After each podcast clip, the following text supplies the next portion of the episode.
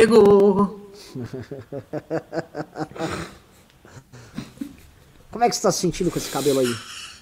Cara, é bem refrescante. É, dá, dá bem menos trabalho. É legal quando você vai passar shampoo, você não precisa botar uma quantidade. Você põe no um é, é, é. Você põe, você põe um pinguinho e fica. É, é. Aí na, na, aí, aí na hora de secar é só. É, é tipo passar papel higiênico, assim. Que nojo, Kim, você tá ao vivo, cara. Porra, olha ali, mano, a barrinha vermelha, velho. Isso já vai pro Records. Isso vai pro Recortes. Melhores recortes do News. É, do Fábrica é. MBL, hein? Fábrica Deputado MBL. Kim compara eu já, eu, eu já cabeça quase, com bunda. Eu já tô quase pronto pra ser presidente. ah, aquele bosta daquele Ricardo, aquele estrume daquele Renan.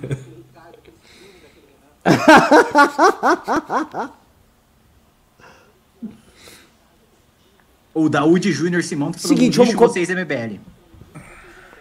Vamos começar então? Vamos, começar. vamos lá. Boa noite, meus queridos amigos do nosso MBL News Uni. Eita, Deu uma travada? Caiu ou é impressão minha? Política, caiu, né? É, brasileira, isso atestado, inclusive, por certificados, mandamos é. encomendar, tá? Tá, é, tá ruim é, a sua conexão, Renan. A gente não tá conseguindo acompanhar, não. Você tá... É, o Renan, tá péssimo a sua conexão. Não tá dando tá, certo, tá bem, não. Bem ruim. Inclusive, a gente tá escutando você com delay, travado, triste. Isso aí, cai fora. Boa noite, todos sejam muito bem-vindos aqui ao MBL News. Agora sim, sem Renan Santos, o MBL News alegre, o MBL News intelectual é uma entrevista hoje com o Ricardo Doutor Cabum, nosso grande intelectual. E eu quero perguntar ao Ricardo o que você está achando sobre os fatos do dia. Eu vou ser aqui o seu servo, o seu estagiário, vou ler as notícias aqui para você, para que você comente com toda a sua sapiência. Vai começar? Bem, do, do, vai, vamos começar. Doutor Ricardo, o que você achou da. Primeiro, não sei se você viu, mas é uma notícia no Globo mostrando que os investigadores acreditam, os investigadores da Procuradoria-Geral da República acreditam que há crime na reunião ministerial de Jair Bolsonaro, portanto, temos aí uma materialidade para apresentação de denúncia. Ao mesmo tempo, nós tivemos um Jair Bolsonaro hoje desesperado, indo correndo fora da agenda presidencial, fora da sua agenda oficial, conversar com Augusto Aras, se convidando para a Procuradoria-Geral da República. O que você tem a dizer sobre isso? Aproveita rápido, enquanto o Renan não chega, o programa tá bom. Opa, olha, chegou exatamente na hora do primeiro comentário, mas só atalhando aí o que você disse. Não, assim, é, para mim é óbvio que há uma sugestão de crime ali.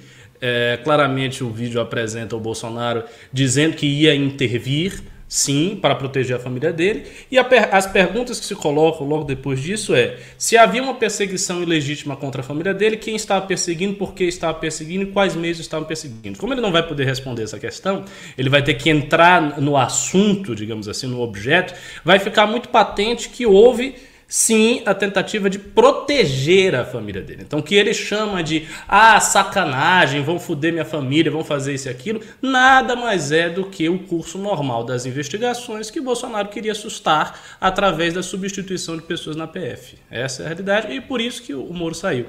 Agora, é preciso que isso seja provado, porque assim, o que está ali na reunião, e eu assisti o vídeo, sugere isso. Então, existe uma sugestão de que esse é o fato. Mas é necessário apresentar o fato. Quando o fato for apresentado, como é que o fato pode ser apresentado? Por exemplo, é, se interceptando alguma mensagem do presidente da República por escrito, algum celular, o que seja, dizendo que é necessário intervir na PF por isso, por aquilo. Pegando alguma gravação que alguém tenha feito do presidente que mostre isso aí. Então, assim, quando o fato chegar, aí já era. Se o fato chegar e mostrar que houve essa interferência mesmo, tá bom. Eu acho que aí é, é, é quase certo que o impeachment aconteça mesmo, e eu acho que vai acontecer rápido, se isso vier a ocorrer. Boa noite, pessoal. Melhorou minha conexão ou ainda tá uma droga? Agora sim. Tá melhor. Ótimo. Então, boa noite para vocês, meus queridos amigos. Estou Você só precisa diminuir o seu, seu, seu som aí, porque tô, a gente tá ouvindo retorno.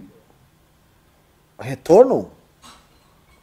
É, eu, eu tô, eu tô ouvindo minha própria voz. Então, pera, se eu... Ah, tem um brasão ali atrás de um leão, o que é isso? A casa Lannister?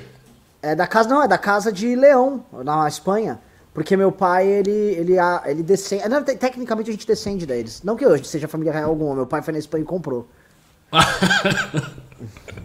É, é, da Casa de Leão, meu. Navarra, Leão, é. É, Castela e esqueci, Aragão. É uma delas. E o seguinte, vamos lá, voltando aqui. É, boas observações de vocês. Eu queria comentar uma coisa que tem que ser levada em consideração, tá? É, o Bolsonaro, ele se convida, vocês narraram aqui, ele se convida para ir no Augusto Aras de uma maneira um tanto quanto esquisita. Aliás, tudo que o Bolsonaro faz tem algo de cringe. É esquisito, é estranho. Né? Eu tô indo, eu tô passando aí. Igual quando ele também resolveu pegar e saiu andando lá do Palácio Planalto com um grupo de empresários e foi lá no, no STF. E ele foi no Augusto Aras e depois da reunião do Augusto Aras, que pouco sabemos do que foi tratado ali, ele se reuniu fora da agenda com o comando das Forças Armadas. Vocês souberam disso? E Soubemos isso, disso. Isso botou muita, muita pulga atrás de muita orelha aí em Brasília. Por que diabos o presidente da República, após ter uma reunião que está tratando do próprio destino ali com o Augusto Aras, uma reunião que por si só já é suspeita de acontecer, sabendo inclusive do histórico que Augusto Aras tem com o Bolsonaro, das recentes atuações do PGR no próprio processo que envolve o presidente da República. Aí o presidente da República corre e vai encontrar o comando das Forças Armadas, vi, tá, interlocutores, deputados em Brasília, falando o seguinte: olha, está me soando, parece que o Bolsonaro ouviu algo que não gostou do Augusto Aras e resolveu ir lá nos seus colegas das Forças Armadas tratar aí de problemas que eventualmente ele terá que lidar, o que é extremamente preocupante. Óbvio que eu trato aqui, é, dentro da lógica uh, das hipóteses, né?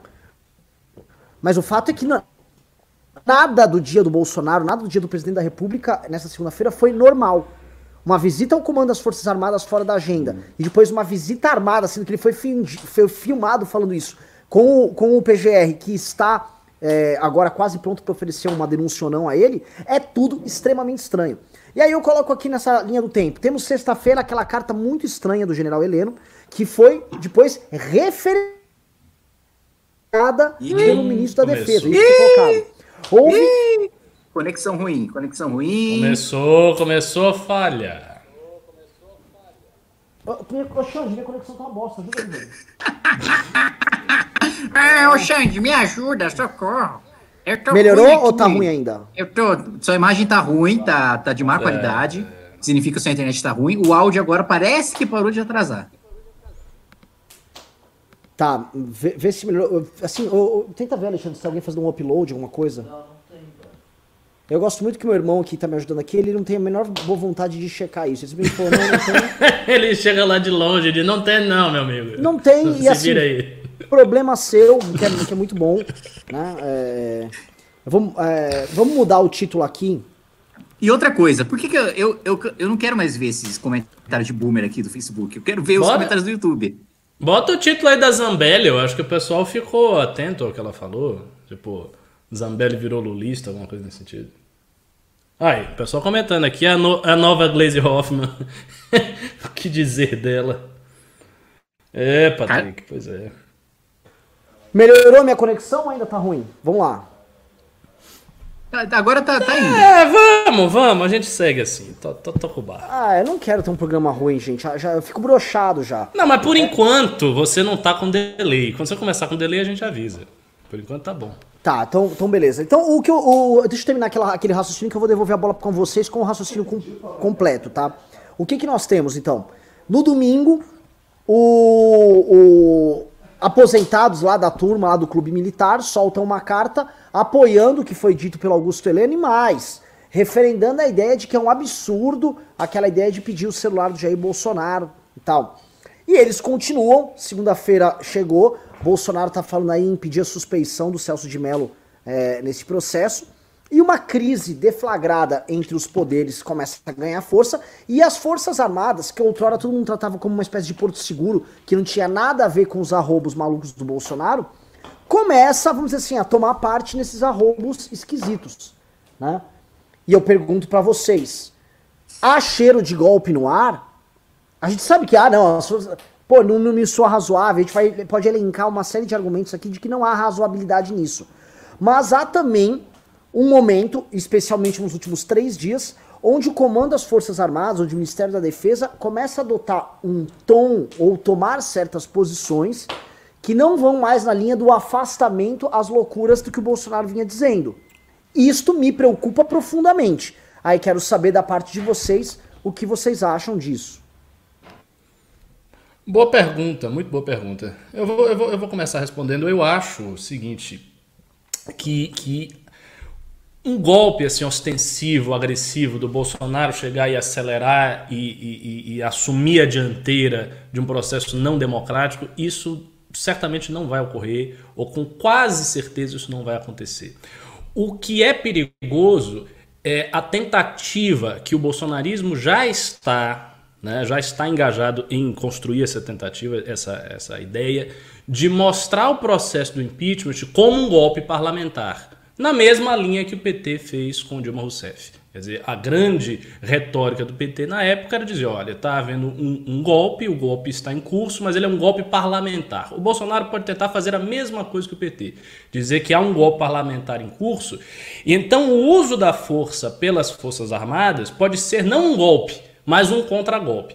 Qual é o problema disso? O problema é que eu não acho que ele vai conseguir ter apoio a essa ideia fora daqueles 15, 12, 17 7% de apoiadores muito fanatizados que o bolsonarismo tem. Então, assim, essa, essa tese, essa ideia vai cair e vai calar nesse grupo de pessoas, que é um grupo muito limitado, é muito minoritário em face da totalidade da população brasileira, e mais do que isso, é um grupo, de que, é um grupo que não dispõe dos instrumentos, dos meios de fala como uh, a grande mídia, todo o jornalismo, as universidades e por aí vai. Ou seja, as instituições de fala que participam do debate na esfera pública. Então esse grupo não tem. Então essa tese do contragolpe, ela só consegue vicejar nesse grupo pequeno. Eu não acho que eles sejam capazes uh, de sustentar isso, sabe? Diante de todas as forças sociais, acho muito difícil. É, é bom lembrar que o clube militar, esses grupos generais, são divididos também. Quer dizer, existe uma grande parte do Exército que não está comprando essas iniciativas, que não está com isso aí, que não está é, na linha do, do, do, bolsonarismo, na retórica do bolsonarismo. Existe um grupo menor do Exército, muitos dos quais esses integrantes desse grupo são pessoas saudosas de 1964, saudosas do governo militar. Por exemplo, eu me lembro que havia um site antigamente que era o Ternuma, o, o, o Terrorismo Nunca Mais, que era um site para fazer contraposição ao Tortura Nunca Mais. E esse Ternuma era cheio de militares que participavam do clube militar. Várias pessoas escreviam nesse site, eram desses, desses clubes. Então, assim, eu não sei, isso não me parece representar a voz do Exército como um todo, e novamente, isso vai calar naqueles 15%, 17% do eleitorado de Bolsonaro, que é o eleitorado mais fanatizado. Então, por conta disso, eu acredito que o perigo não seja tão grande. Se houvesse a possibilidade desse discurso alcançar uma parte maior da população, ou seja, a população visse o processo de deterioração do Bolsonaro com a iminência do impeachment como um golpe parlamentar em curso, aí haveria um perigo maior, mas eu não acredito que isso vá acontecer. É, eu acho que, primeiro, o que eu enxergo institucionalmente como Bolsonaro podendo tomar de medida mais radical é eventualmente decretando estado de sítio e aproveitando aí uma ou duas horas de estado de sítio para fazer alguma loucura de pegar, pegar ilegalmente ali mensagens de algum inimigo político e tentar manchar, como mesmo como o PT tentou fazer com Cunha, né? Ah, não estão derrubando a Dilma porque ela cometeu crime, mas é porque, é, na verdade, é o criminoso que está derrubando a Dilma. Acho que é no mesmo, nessa mesma lógica aí que o, que o Ricardo colocou. E, primeiro, desgastando bastante né, as instituições, aliás, completamente, porque você decretava estado de sítio sem necessidade de estado de sítio, né, sem você estar numa guerra, nem uma ocupação estrangeira etc., é você levar ao limite as, as instituições, ao mesmo tempo em que, enfim, eu também não acho que poderia durar. Aliás, esse é um ponto importante. Eu acho que no desespero, o Bolsonaro é o tipo de pessoa que utilizaria todo, todos os artifícios é, é, à sua disposição para se manter no poder. E nesse sentido, eu acho que entraria muito o estado de sítio. O estado de sítio foi uma coisa que a própria Dilma cogitou na época, só que tomou um chega para lá das Forças Armadas. É, talvez o Bolsonaro não tome esse mesmo chega para lá, ou mesmo que tome, insista na tese, né, e peite o Supremo, e peite o Congresso é, é, e a própria lei é, para tentar se segurar ao máximo no mandato, né, para criar o caos, né, e, e, e, a própria decretação desse estado de sítio já cria um, um, um ânimo na sociedade de caos, de, de, de, de, alguma coisa não institucional acontecendo. Mas, enfim, é, é, é, eu não acho que ele tenha força, não acho que ele tenha articulação, não acho que ele tenha estratégia, não acho que ele tenha o poder ou a inteligência suficiente para é, articular um golpe de Estado, por mais que ele tenha essa intenção. Agora, um ponto interessante que o Renan colocou foi dessa intenção que o Bolsonaro está demonstrando de, de declarar a suspeição, né? De, dele declarar, não, né? Mas pedir a suspeição do Celso de Mello. O que é um grandíssimo tiro no pé e é pedir para ser condenado no Supremo, porque o Celso de Mello é respeitadíssimo. Aliás, acho que é o ministro mais respeitado internamente, externamente também, né? É formado, salvo engano, acho que ele, ele é formado pela USP, acho que ele é das arcadas, Renan pode me corrigir e, e, foi promotor de justiça ali, acho que durante mais de, de 20 anos, chegou a ser procurador, e, e, intelectualmente é o cara mais respeitado lá dentro, tanto que dificilmente você vê um voto vencido do Celso de Mello, como você vê do Marco Aurélio, por exemplo, todo dia praticamente. Então, eu acho que seria realmente, dentro do Supremo, um grande tiro no pé ele tentar essa suspeição aí do Celso de Mello. Olha, é, só, só um comentário aqui, só lembrando que o Celso de Mello é da Sanfran, ou seja, ele, ele, ele é um cara tipo eu. Só que mais do que isso, ele é da turma, se não a mesma turma, é da mesma geração que o Michel Temer na Sanfran, tá? Então é, é, é era uma turma ali bem, bem doida ali que, que caminhava sobre as, sobre as arcadas, sob as arcadas ali naquela época. Eu fico preocupado com essa ideia de golpe sim, tá, pessoal? E eu acho que uh, nós temos que ficar de olho nisso. Porque o ontem eu estava tendo uma conversa com vários coordenadores do MBL, na madruga, umas duas, três da manhã, e uma das coisas que a gente estava conversando era o seguinte: o Bolsonaro, aparentemente, por conta da denúncia contra o Flávio Bolsonaro e contra das acusações contra o Flávio Bolsonaro, ele não conseguiu levar à frente o plano de aparelhamento que provavelmente ele tentaria fazer e o plano de hegemonia bolsolavista que ele, ele tinha em mente. E eles precisaram acelerar o processo, aquela famosa manifestação dia 26, que vai completar um ano amanhã. Né? Tanto que eles falam a época do tsunami. E, e eles aceleram o processo deles que era um processo que, no fundo, foi um processo de deterioração das próprias condições políticas do governo Bolsonaro e de um enfrentamento capenga que eles fizeram contra os demais poderes e demais forças políticas, que só os isolou e hoje os coloca hoje com cerca de 25% de apoio popular. Nenhum apoio político, tirante os, os, membros do Centrão que eles estão tentando comprar. Onde eu quero chegar nisso? Eles estão realmente num processo é, de, de radicalismo muito acelerado, que acho que foi dado por causa da denúncia contra o Flávio, os desdobramentos, que tudo que a gente vive hoje é desdobramento da denúncia do Flávio. Se a gente for olhar o governo do Bolsonaro é inteiramente pautado pela denúncia das rachadinhas do filho dele, tá? E, e aí ele, ele hoje ele se encontra num grau tal de isolamento e de radicalização e da, a, do, da adoção de medidas absurdas para a própria defesa, que eles já falam hoje, obviamente, de milícias urbanas defendendo eles uh, de forma organizada, e não é mais papo. O Sérgio Moro ontem confessou isso no Fantástico. E eu tô falando isso aqui para vocês porque essas coisas estão naturalizadas. Se fosse na época do PT e o ministro da Justiça, eu não sei qual era o ministro da Justiça da Dilma, não sei se era o Cardoso a época. Eu, Cardoso, Cardoso. O Cardoso fosse demitido lá pela Dilma e aí ele fosse na televisão, no Fantástico, e dissesse que a Dilma Rousseff queria liberar as armas porque ela que gostaria de ter é, milícias tocadas, sei lá, pelo MST, armadas, se confrontando com, polícia, com prefeituras e governos estaduais estariam todos chocados, mas de certa forma está normalizado para grande parte da população a ideia de que isso é ok aqui durante a pandemia. O Sérgio Moro confirmou isso e a jornalista da Globo, isso precisa ser repetido, ela botou o Sérgio Moro contra a parede e ele ficou, ele não soube sair bem daquilo ali. Quando ela falou sobre o aumento do número de cartuchos de, de 200 para 500, algo assim, que as pessoas podem ter, que o Bolsonaro obrigou ele a fazer e ele cedeu. Porque os pontos estão juntando. Ontem, novamente, as pessoas não estão falando disso. Ontem, aquele empresário maluco, Otávio Facuri, que financia movimentos bolsonaristas, financia caminhões de sons de bolsonaristas. Isso confesso, não sou eu que estou falando, ele confessou já em declarações para a imprensa. Ele postou um tweet onde ele dizia o seguinte: Olha, o presidente Bolsonaro, estamos prontos aqui para ser o seu exército, tá? Um exército civil ainda não armado. Aguardamos o momento que você vai liberar aí para que nós possamos ser o seu exército armado civil. Mas que caralho é esse? E se isto fosse só, ah, mas foi ele que falou, isto foi retuitado pelo Carluxo. O filho do presidente da República retuitou isso. Então me parece, e aí eu vou devolver a bola para vocês que eu estou tentando arredondar os vários fatos do fim de semana. Me parece que eles não têm apoio nas Forças Armadas para essas coisas, mas o que o Bolsonaro tenta construir o tempo todo é uma sublevação popular forte o suficiente para gerar um caos, aí esse caos possa gerar algum tipo de, de atuação das Forças Armadas. Não necessariamente um golpe de Estado para defender o Bolsonaro, mas uma atuação das Forças Armadas onde ela é obrigada a tomar uma posição. Então toda e qualquer dividida gerada ali para o Bolsonaro é bom porque ela vai obrigar que as Forças Armadas sejam a espada que é tirada da bainha. E eles obriguem as Forças Armadas a tirar a espada da bainha. Por exemplo, essa questão do celular. Por que, que o Bolsonaro explorou tanto essa questão do celular aí no fim de semana? Porque o, o, o que eles queriam que as Forças Armadas falassem é: se vocês solicitarem que eu dê o celular, eu não vou entregar. E aí, vai fazer o quê?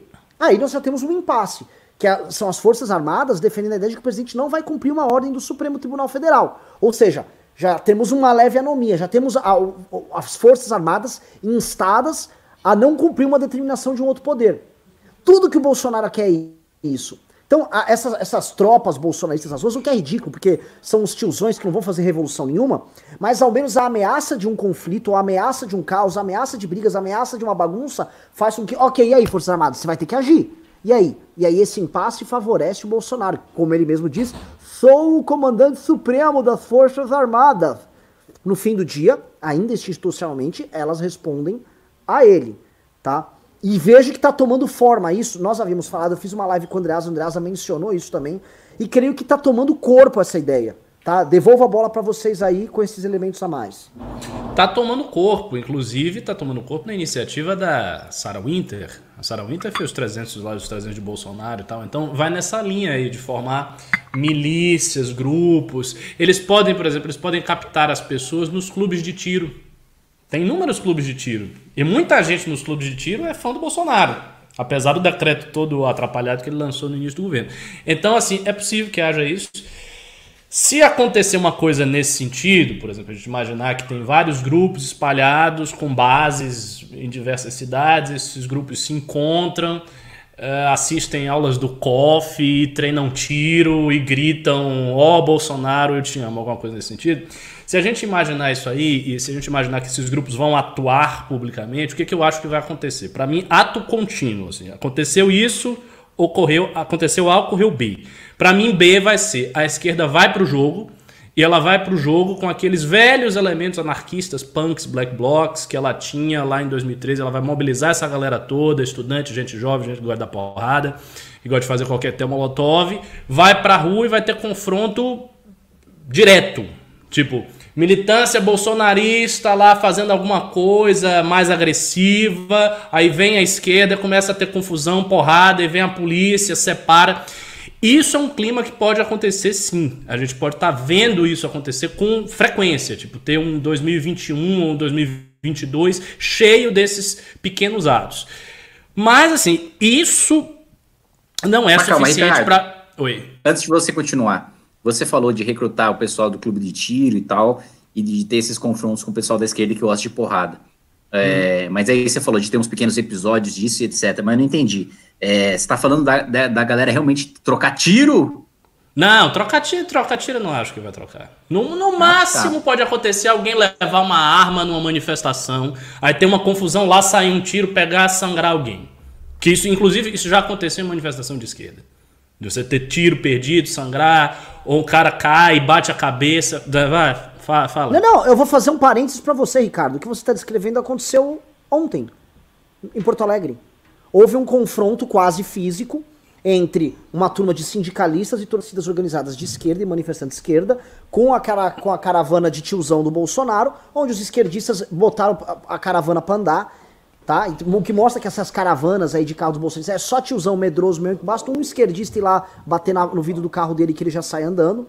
Só que o que impediu ali daquele conflito começar a ganhar força foi justamente a presença da brigada militar com cavalaria que encerrou a briga ali. Mas Exato. este fenômeno já é o, é o terceiro episódio. Houve terceiro porra, episódio. Porradaria lá em Brasília, do, do pessoal do PCO com o pessoal do bolsonarista houve a porradaria com a Gaviões da Fiel na Paulista, em São Paulo, e agora esse conflito em Porto Alegre. Ou seja, a esquerda já está respondendo na rua a, a esse avanço aí do bolsonarismo. Porque tem um detalhe, né? O, o, o Bolsonaro, ele acha que ele está sendo perseguido. Ele acha, a autoimagem que ele faz é essa: eu estou sendo perseguido e ele está ficando acuado.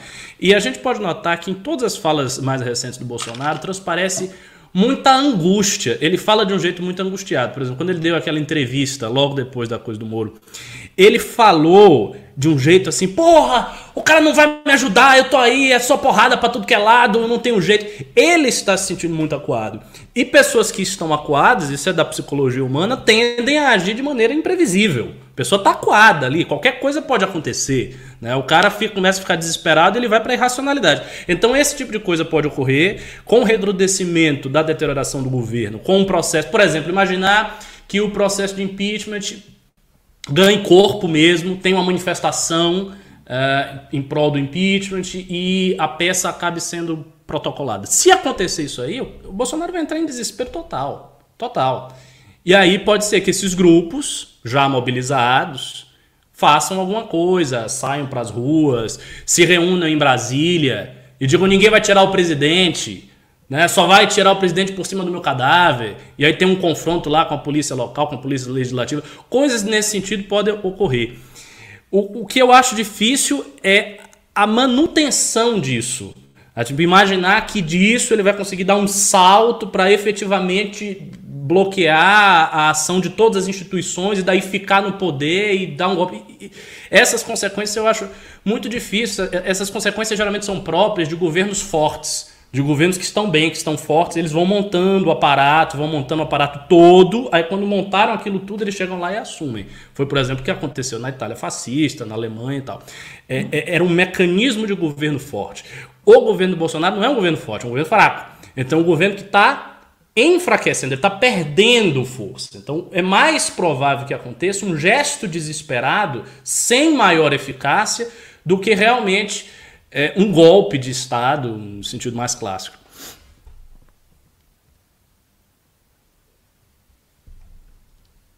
Opa, retornei aqui.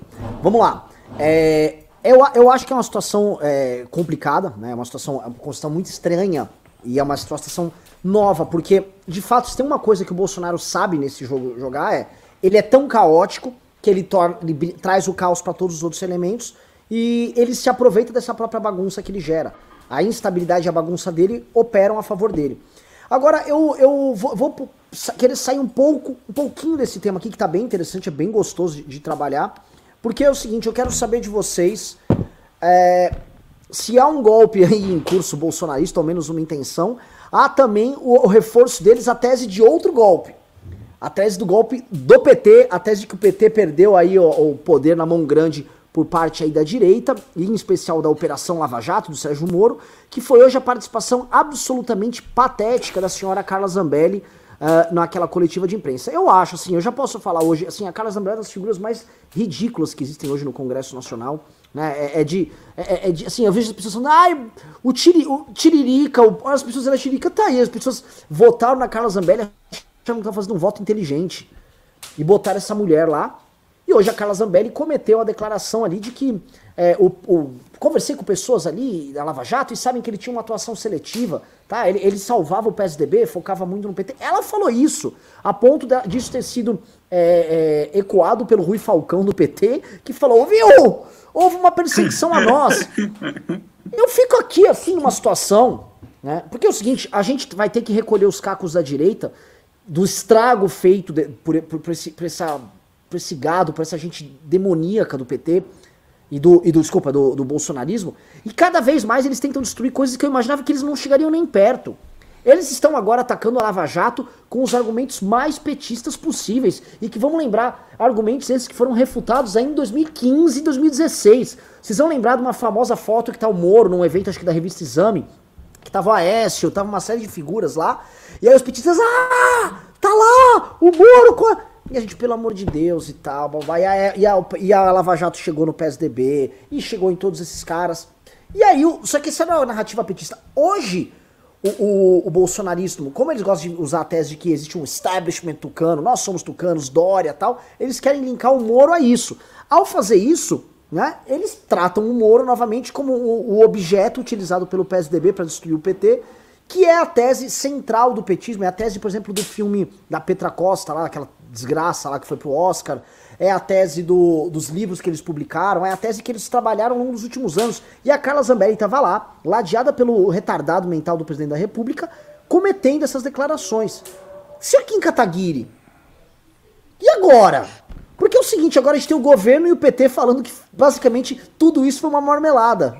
E aí? Ah, exatamente, não. Cada vez mais o bolsonarismo se aproxima do petismo e para mim é, a fala da Carla Zambelli é especialmente ridícula porque ela foi uma das pessoas que mais surfou a onda da Lava Jato, chamou o ministro Sérgio Moro para ser padrinho de casamento dela e é uma admissão de culpa é, a mentira que ela inventou sobre a Lava Jato ser seletiva em relação ao PT, porque se ela tinha essas fontes, se ela era tão próxima assim, ao, ao, ponto de ser interlocutora do Moro com o Bolsonaro e de chamar o Moro para ser padrinho de casamento dela, ela apoiou e surfou numa operação e chamou a principal figura da operação, que foi seletiva, para o benefício dela, para o casamento dela, para a eleição dela, para o movimento dela, para os vídeos dela, para as pautas dela. Né? Ela cresceu em like, ela ganhou dinheiro, ela ganhou uma eleição com base numa operação que ela mesma coloca, mentindo, inventando, que é seletiva em relação ao PSDB.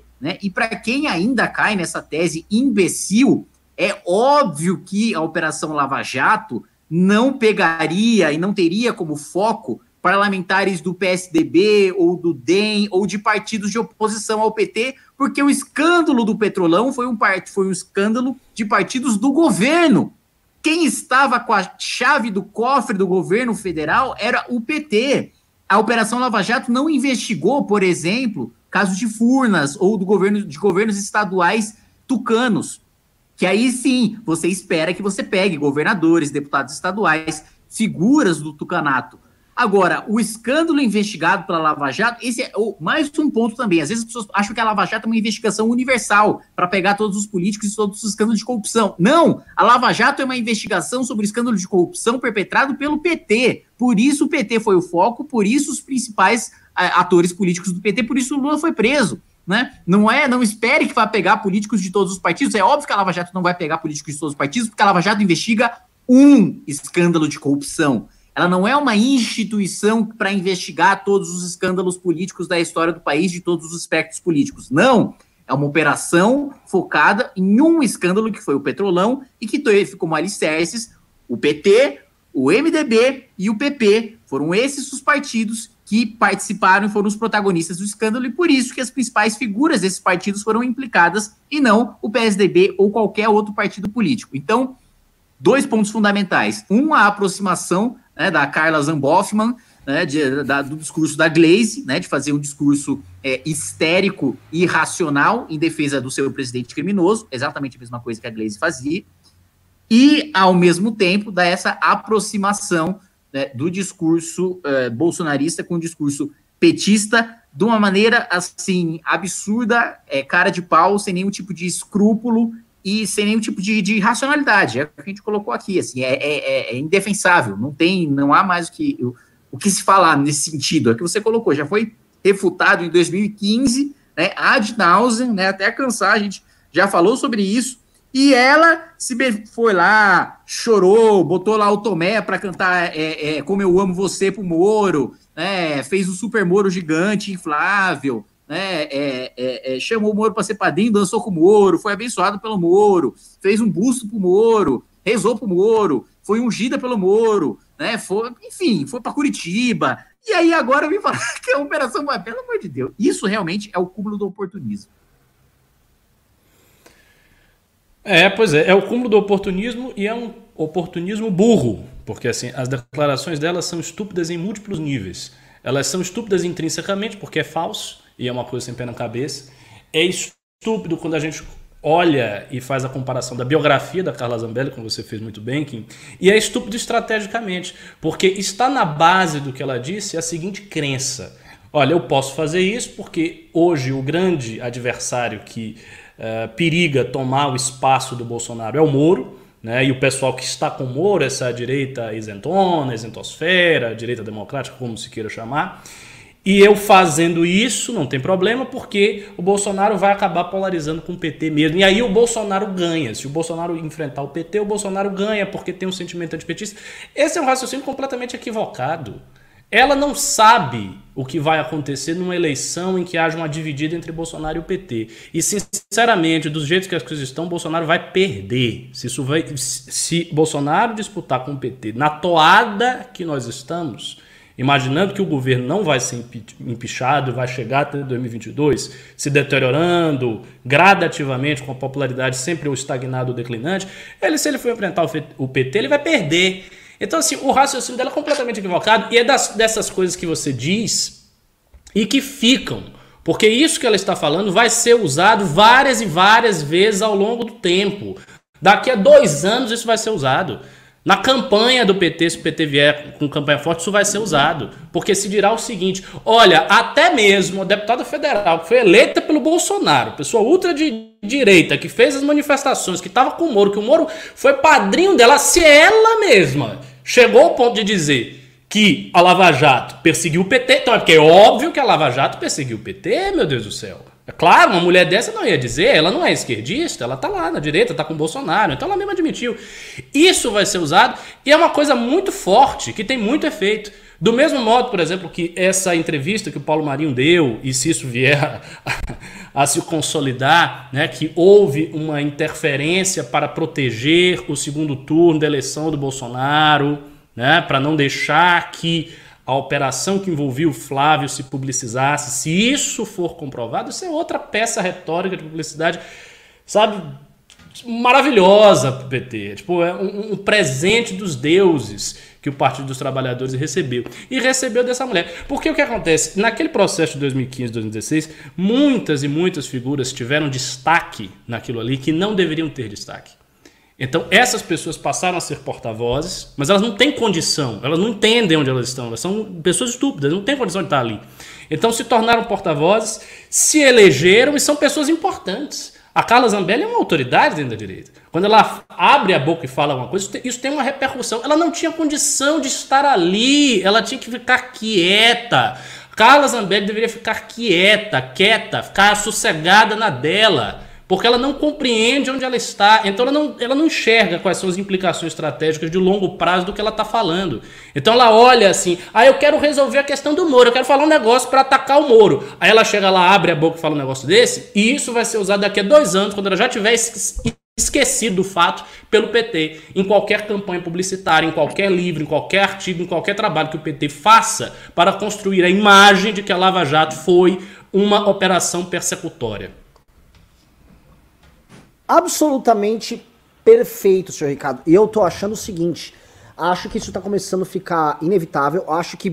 Uh, eu não vejo na, na turma da Lava Jato, tá? A pretensão de querer contar a história como ela é, sobre, o, sobre a lógica política, entendendo esse jogo político. Porque o pessoal da Lava Jato, do ponto de vista político, é bem, é bem patumanco, é bem tosquinho, é desajeitado. Politicamente falando, a, a, a perspectiva deles, ela pode ser dita o seguinte a ação mais política que a Lava Jato adotou foi no ano de 2017, quando houve aquela tentativa de impeachment contra o Temer, quando a Lava Jato, uma ala menos, mas é mais a esquerda, Lava Jato, liderada pelo Carlos Fernando. Isso, pelo escreveu aqueles artigos, eu me Exato. lembro perfeitamente. Os artigos de cunho revolucionário, muito ruins os artigos, aliás. Muito ruins. Pretenciosos. O, exato, onde eles estavam tentando dar um contorno revolucionário para a Lava Jato, como a Lava Jato como uma ferramenta que iria transformar o Brasil tal, eles começaram a sair da casinha ali. E obviamente só porcaria foi dita ali, e aquilo redundou no final com aquele, com aquela, aquele fracasso do, da tese Joesley, fracasso deles, eles endossaram a tese Joesley, isso tem que ser lembrado ali, com o Rodrigo Janot. E ali a, a, o projeto político dessa turma morreu. Tá? O Moro meio que se dissociou dessa turma e o projeto Lava Jato morreu. Então a Lava Jato não vai ser capaz de contar a própria história. Né? E o processo político histórico dos últimos anos, normalmente, sabe quem vai depender disso? Eu não tô querendo puxar a sardinha. Vai ser nós aqui. É, eu sei, eu tenho, tenho plena consciência disso. e tem um detalhe também, Renan, um detalhe também a ser colocado aí. As pessoas que são porta-voz de direita, que mais encarnaram essa retórica do lavajatismo enquanto figuras que foram eleitos depois, foi justamente Carla Zambelli e Joyce. A Joyce escreveu um livro sobre isso. A Carla não sei se escreveu, mas era uma pessoa que meio que se entendia como porta-voz daquele pessoal, Aliança pelos Movimentos, Modesto Carvalhosa, não sei o quê. Então ela estava próxima disso aí. Ela estava atuando, diria eu, em uma espécie de faixa intermédia entre a atuação clássica do VPR e a atuação de um grupo como, o MBL, que sempre foi um grupo mais político. Ou seja, nós sempre fomos mais ligados à política real. E a, e a Carla fazia uma coisa meio que intermediária com a, a Aliança pelos movimentos, com nas ruas. E tinha muito a ver com o Sérgio Moro, com a Lava Jato, com a exploração deste símbolo. Tanto que ela era amiga do Sérgio Moro. E era a pessoa que o governo escolheu para ser interlocutora do Moro.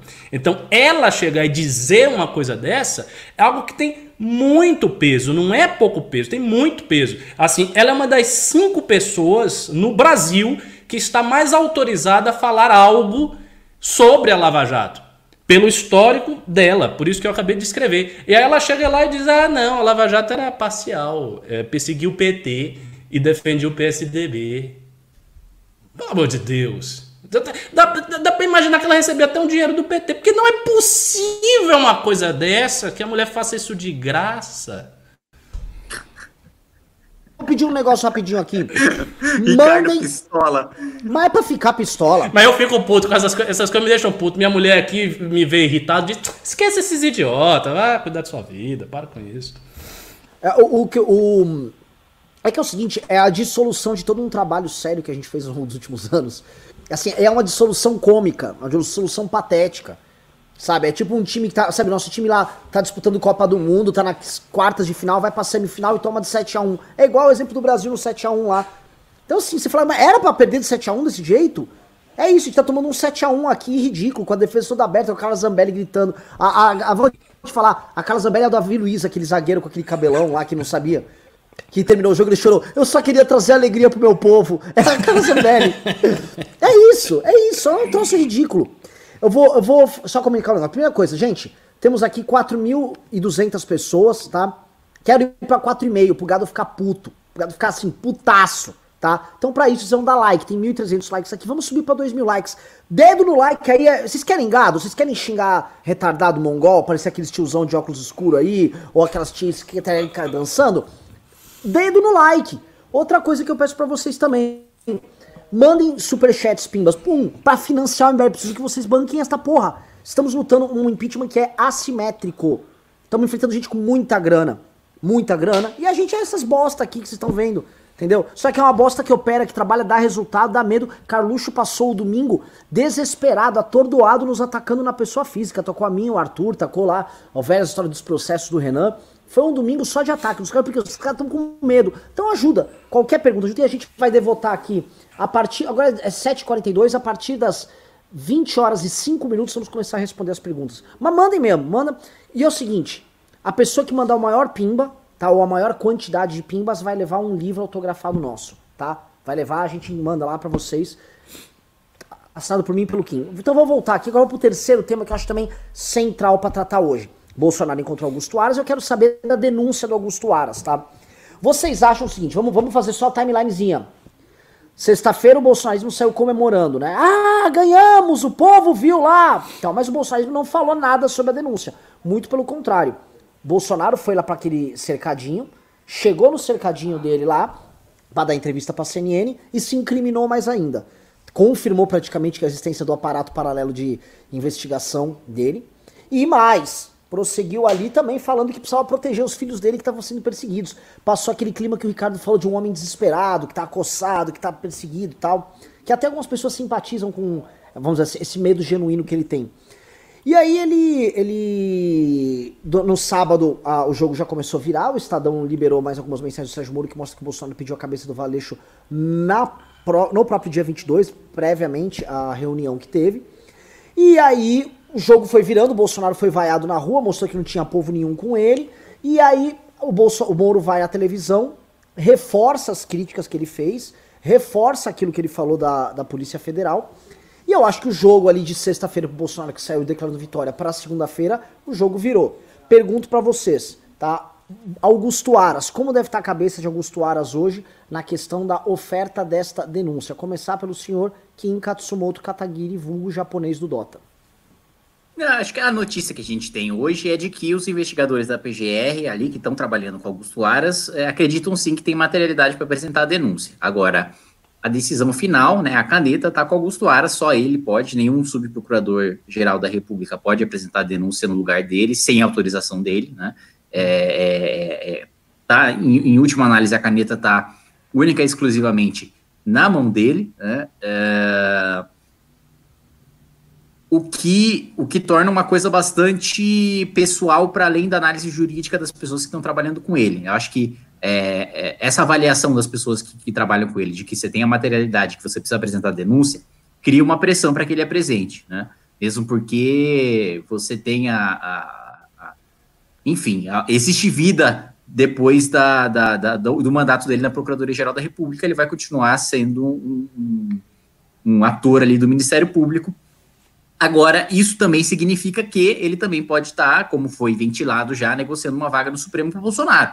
Também é uma possibilidade, também é uma coisa perigosa e também diminui a, a, a probabilidade de você ter uma denúncia sendo apresentada. Eu acho que é difícil dizer, assim, é difícil antecipar assim, se, se vai ou se não vai, faltam elementos ainda para fazer essa análise.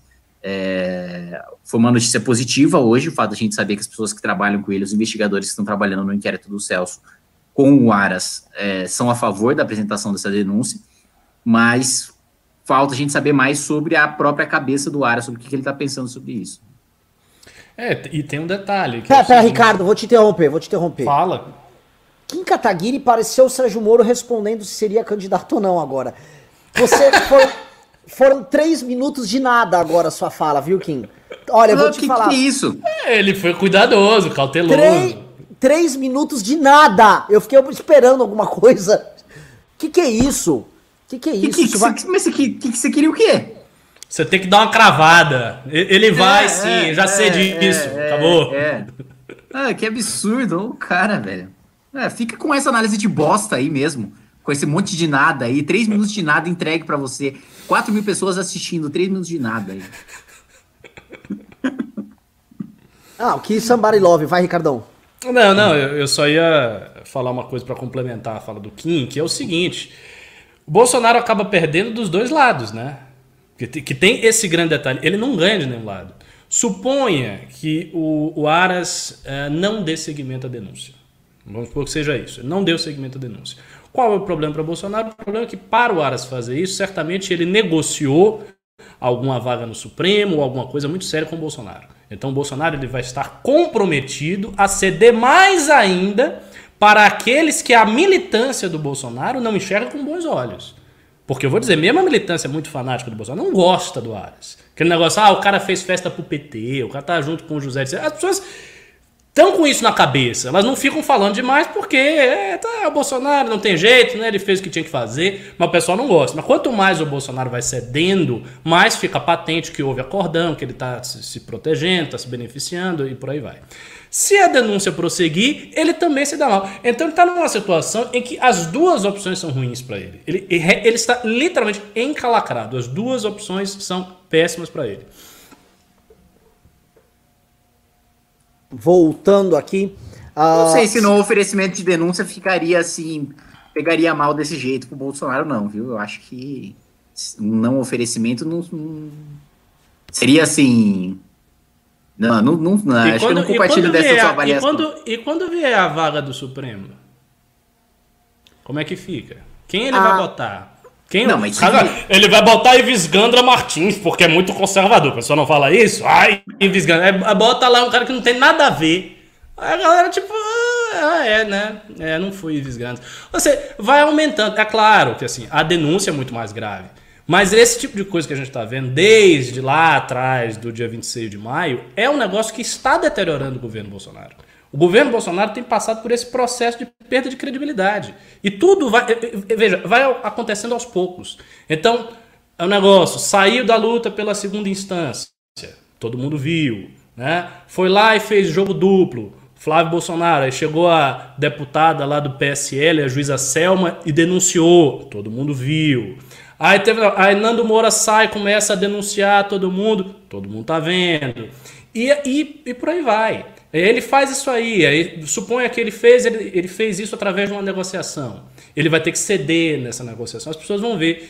E é um processo de, de, de deterioração gradativa. Não tem como ele escapar disso aí. Ele não consegue, por exemplo, obter o que ele quer sem ceder. Se ele tivesse um meio de eu vou obter o que eu quero, mas eu não vou ceder, eu vou obter e vou avançar. Aí sim, aí ele estaria bem, ele poderia se fortalecer. Sem essa opção, ele não consegue se fortalecer. Por isso que ele só enfraquece. Pessoal, tivemos um pimbaralho. Eu vou furar aqui eh, esse raciocínio aqui, porque temos que ler. O cara mandou 100 dólares, tá? Eu vou ler aqui. O Rafael Amorim Uau. mandou 100 dólares e disse: Força MBL. Ó. Bro. Bro. Maravilhoso. Porra, é agora que ele, que, ele, que ele deu, tipo, números infinitos de barris de petróleo pra gente. É, não, não, maravilhoso. Eu, eu vou falar um negócio, André. Isso ajuda a manter o MBL vivo. E uma das outras coisas que a gente tá comentando. Montamos uma iniciativa aqui que chama Fábrica do MBL. Tá? É um canal de YouTube que a gente montou. Inclusive, se chegar o link, faça mbl.org.br barra fábrica. Onde é um canal que tem recortes do MBL News, melhores momentos, partes engraçadas, feito por a galera aqui do MBL News que assiste, tá? Estamos montando, então Galera que quer assistir aqui, vocês vão ter os melhores momentos do News já recortados lá no Fábrica MBL, nossa fábrica de memes, tá? É, eu vou agora entrar para acho que o último teminha aqui, antes, o momento Paulo Palestra. Paulo Palestra, o ministro da Economia que promete, fala, discursa e atinge o coração daquele trader otário. O que, que aconteceu? Paulo Palestra falou na reunião lá, me desculpa, ele é amigo do Quinho, Quinho é, o, é outro palestrinho aí também, né? Ele falou lá na reunião do dia 22, Paulo Palestra, que, não, porque eu vou, vou privatizar aquela merda lá do... Ele usa essa bosta, essa porcaria lá do, do Banco do Brasil, e aí, cara, poxa, todo mundo sabe, todo mundo que conhece o básico da política brasileira vai imaginar, ok, ele tá falando dessa porcaria numa reunião, tava meio bravo, mas ele não tem condições políticas para privatizar o Banco do Brasil. O problema é que hoje abriu o pregão na bolsa e as pessoas acreditaram que isso e, a, e as ações do Banco do Brasil subiram 10%, 10,43%. E aí eu fico chocado. Sabe o que eu fico chocado? É, você tá rindo por quê, Kim? Porque, é o, seguinte... Porque o mercado está muito fora da realidade. Esses negros vão tomar uma pimbada, uma, uma, uma tungada depois que quando sair que não tem a menor chance do Bolsonaro se quer enviar, que é muito bizarro. Que assim, esses caras ganham uma grana. E, é, e, e, é isso? Os caras ganham dinheiro para cair nessas conversas. Ah, meu irmão, então eu vou me vestir de coelhinho da Páscoa e vou ficar andando lá na Faria Lima que eu engano eles mais fácil. Porque o que os caras estão acreditando é, é absolutamente ridículo. Acredita, olha só. Banco do Brasil, para um presidente, vamos supor, se vamos supor que o Bolsonaro estava com 65% de aprovação e falasse, vou privatizar do Banco do Brasil, já era de se imaginar que seria muito, mas muito difícil.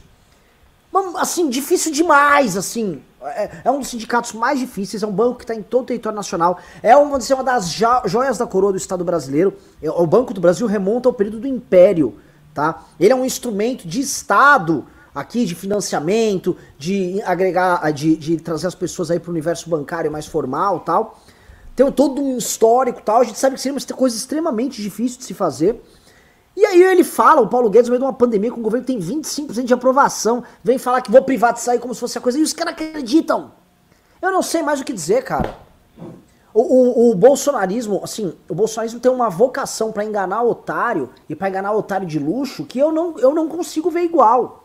O bolsonarismo é assim. É, o, o, o, Paulo Guedes devia chegar pro cara da Telex Free, pro cara que inventou o golpe do ouro de tolo e falar: Ó, oh, hold my beer. Você acha que você enganou alguém? Dá licença, presta atenção. Porque é impressionante. Tem nego com pós-graduação no MIT de não sei o que, o cara que tem 10 telas de computador na frente, vê lá gráfico do não sei o que. cara que Nossa, tem 10 telas, né? É, o cara é um gênio, o cérebro dele lá opera numa frequência, tá tomando aqueles vivans, um monte de remédio pro cérebro funcionar rápido, o cara cai num truque desses.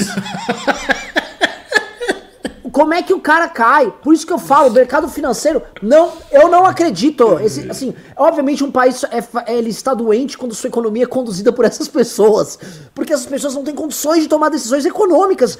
Estou lá, o básico, o básico, o porteiro do, do Congresso Nacional, a pessoa que trabalha dando cafezinho na chapelaria da, da Câmara dos Deputados, sabe muito bem que não há condição alguma de você fazer isso. E aí eu pergunto para vocês, e agora? Kim Kataguiri. E agora é isso, é. Não tem a menor chance de mandar a privatização do Banco do Brasil.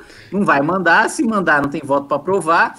E, aliás, eu acho que a gente deveria agora cobrar o resultado dessa articulação política do Bolsonaro, porque ele está no colo do Centrão. Então ele está no colo do Centrão, ele está dando lá 100 bilhões em cargos para a galera. Agora eu quero saber o seguinte, beleza? Então você tem maioria agora na Câmara, e aí, cadê tudo? Cadê as pautas avançando? Cadê o liberalismo avançando? Cadê a reforma tributária? Cadê a reforma administrativa? Porque beleza, você está lá né, dando até vendendo a mãe pro Centrão, mas e aí? E aí tá vendendo para quê? Qual, cadê o resultado prático disso? Né? Porque não tem mais essa desculpa de que o Congresso está contra mim. Não, o Congresso está lá na sua casa, pô. Literalmente, cagando no seu tapete. E aí? Cadê? Né? E, é... Porque ele compra o Centrão com os cargos, ao mesmo tempo você tem o Paulo Guedes falando da privatização do Banco do Brasil sem a menor chance disso acontecer, mas não tem a menor chance de acontecer, mas então para que está servindo os 100 bilhões de cargos? Se ele, se ele não tem capacidade de privatizar uma estatal, né, que, que é a maioria absoluta ainda. É, você não precisa nem de, coro de PEC para você privatizar uma estatal. E aí, você não tem esses votos? Você está sem bi. Temer sabe, fugiu de, de, de, duas denúncias, passou teto, passou trabalhista com um quarto disso aí. E aí? Ricardo Almeida. Não, eu, eu queria só reiterar o que você falou. Realmente eu não vejo a menor possibilidade dele privatizar o Banco do Brasil, porque ele não, ele não consegue privatizar empresas inúteis, que não tem função, que assim, você privatiza que não há oposição política. Ele vai privatizar o Banco do Brasil. Eu me lembro, por exemplo, o sindicato dos bancários realmente é muito forte. Lá na minha terra ele era fortíssimo. Qualquer coisa que tinha, quando o sindicato dos bancários resolvia fazer greve, parava. Era, era um negócio que afetava a sociedade. Então, zero chance. O cara tá, tá, tá viajando. Pô, é a mesma coisa que o, o, o, Paulo Guedes. Aliás, o Paulo Guedes ele fica viajando. Porque ele não falou na reunião que o Brasil tava voando, que agora o Brasil ia explodir, porque, sabe, o Brasil tá muito bem, aí veio uma epidemia e prejudicou. Se, se ele passa esta informação com a convicção que ele passa, e ele fala dessas coisas com muita convicção, então qualquer, ele pode dizer qualquer coisa. Ele pode dizer que, que vai, sei lá, vender o, o, o Acre a galera acreditaria e procurar. Existe algum papel chamado ACR33? pois é. eles, é. Como é que eu iam... compro uma terra no Acre? É, é, é isso. Ia, ia ser exatamente isso. E o pessoal ia falar: caramba, porra! Eu fico um pouco chocado. E eu acho que o pessoal comparia qualquer coisa com o Paulo Guedes falasse. Se o Paulo Guedes falasse assim: ah, eu vou lançar um bonde aqui, é um bonde, é um papel vinculado ao número de mortes no coronavírus. Quanto mais gente morrer, mais esse papel vai valorizar. Vocês topam comprar? A galera, ah, eu tô dentro dessa, porra, vambora! A galera toparia qualquer coisa é um espírito que esse pessoal tá comprando ali dos mais mais tristes. Isso gera, novamente, Mas... como eu tô falando do eterno 7 a 1 que a gente fica tomando, a direita tá tomando. A ideia de que o mercado financeiro é selvagem e não se preocupa com as pessoas. A ideia de que o nosso empresário é desvinculado de qualquer empatia com relação às pessoas, são aqueles estereótipos nojentos que a esquerda sempre criou a respeito do empresariado ou burguês safado. Começa a ter verossimilhança, meu irmão começa a ter. E começa a ficar feio. E começa a feio. Todo o trabalho nosso dos últimos anos vem sendo jogado no lixo numa velocidade espantosa. Espantosa. É assim. É, é, esse MBL News que nós estamos fazendo aqui, nós temos novamente 4.300 pessoas aqui. É um MBL News trágico. Esse aqui é um programa trágico. O que a gente está descrevendo aqui é, é, Você sabe, sabe aquelas óperas do Wagner, lá do Siegfried? Sabe, aquelas são histórias trágicas. Os alemães sempre perdem no final. O povo para perder, o alemão sempre perde. Aí aquela história lá deles, tal, blá, blá, no final perde, é isso, tô assistindo aqui, tá tocando uma, uma, uma, ópera do Wagner no fundo e eu tô vendo tudo que a gente construiu indo pro espaço. A ideia do empresário como virtuoso, como uma coisa que é importante na sociedade, reforma trabalhista construindo em cima disso, indo embora a, a, com o Luciano Hang tocando violino vestido de Capitão Brasil. É isso. É isso. É, é uma merda, é um desastre, é uma droga. Quem tá assistindo aqui, pessoal, é o seguinte, eu não tô falando pra vocês desistirem, não. Eu só tô falando o seguinte, vocês vão lutar nos escombros. A gente tá enfrentando uma Stalingrado política aqui. Vai ser tiro, porrada de bomba nos escombros, os escombros da direita que vocês construíram. E que vocês construíram de boa fé. E que nós todos erramos o caminho, mas é assim, tiro, porrada de bomba nos escombros. Todo mundo ferrado, sangrando. Porque o estrago que essa gente, Paulo Palestrinha, Carla Zambelli, Jair Bolsonaro, Dudu Bananinha. Ô, oh, pô, desculpa que. Eu, eu odeio que eu fico me, me excedendo, mas assim. O Eduardo Bolsonaro hoje de manhã com fake news, é, a cara lavada, ele estava dentro de um carro, assim, acordei de manhã, que eu vou fazer? Eu vou mentir. Ele estava dentro de um carro, confirmando a mentira que o Roberto Jefferson ajudou a espalhar. Veja só, Eduardo Bolsonaro se tornou um agente verificador das mentiras do Roberto Jefferson, obviamente para validá-las. E ele falou: não, não, o povo estava assim, a polícia estava assim aplaudindo a manifestação é, em homenagem ao meu pai. ele é merda! Esse cara é um merda, ele tá mentindo, mentindo na cara dura. A polícia soltou uma nota, até a imagem dos policiais batendo continência que tinha ali pra, pra. É, era em outra rua, não era na Paulista, era numa travessa da Paulista, num cortejo que passou lá, e os caras falaram: não, não, foi isso mesmo, tá? O, o, Eduardo Bolsonaro quer demonstrar de forma muito antirrepublicana que a polícia de São Paulo está batendo continência para uma manifestação essencialmente governista. Ou seja, a polícia de São Paulo está adotando uma postura política na sua ação. Em vez dele repudiar, se ele fosse um homem republicano, ele tá porque ele quer lenha na fogueira. E a gente via. Ah, toma. Pelo amor de Deus, gente. Kim Kataguiri, você que convive com esses idiotas, como é que você aguenta? É, é. Tava já na descrição do emprego.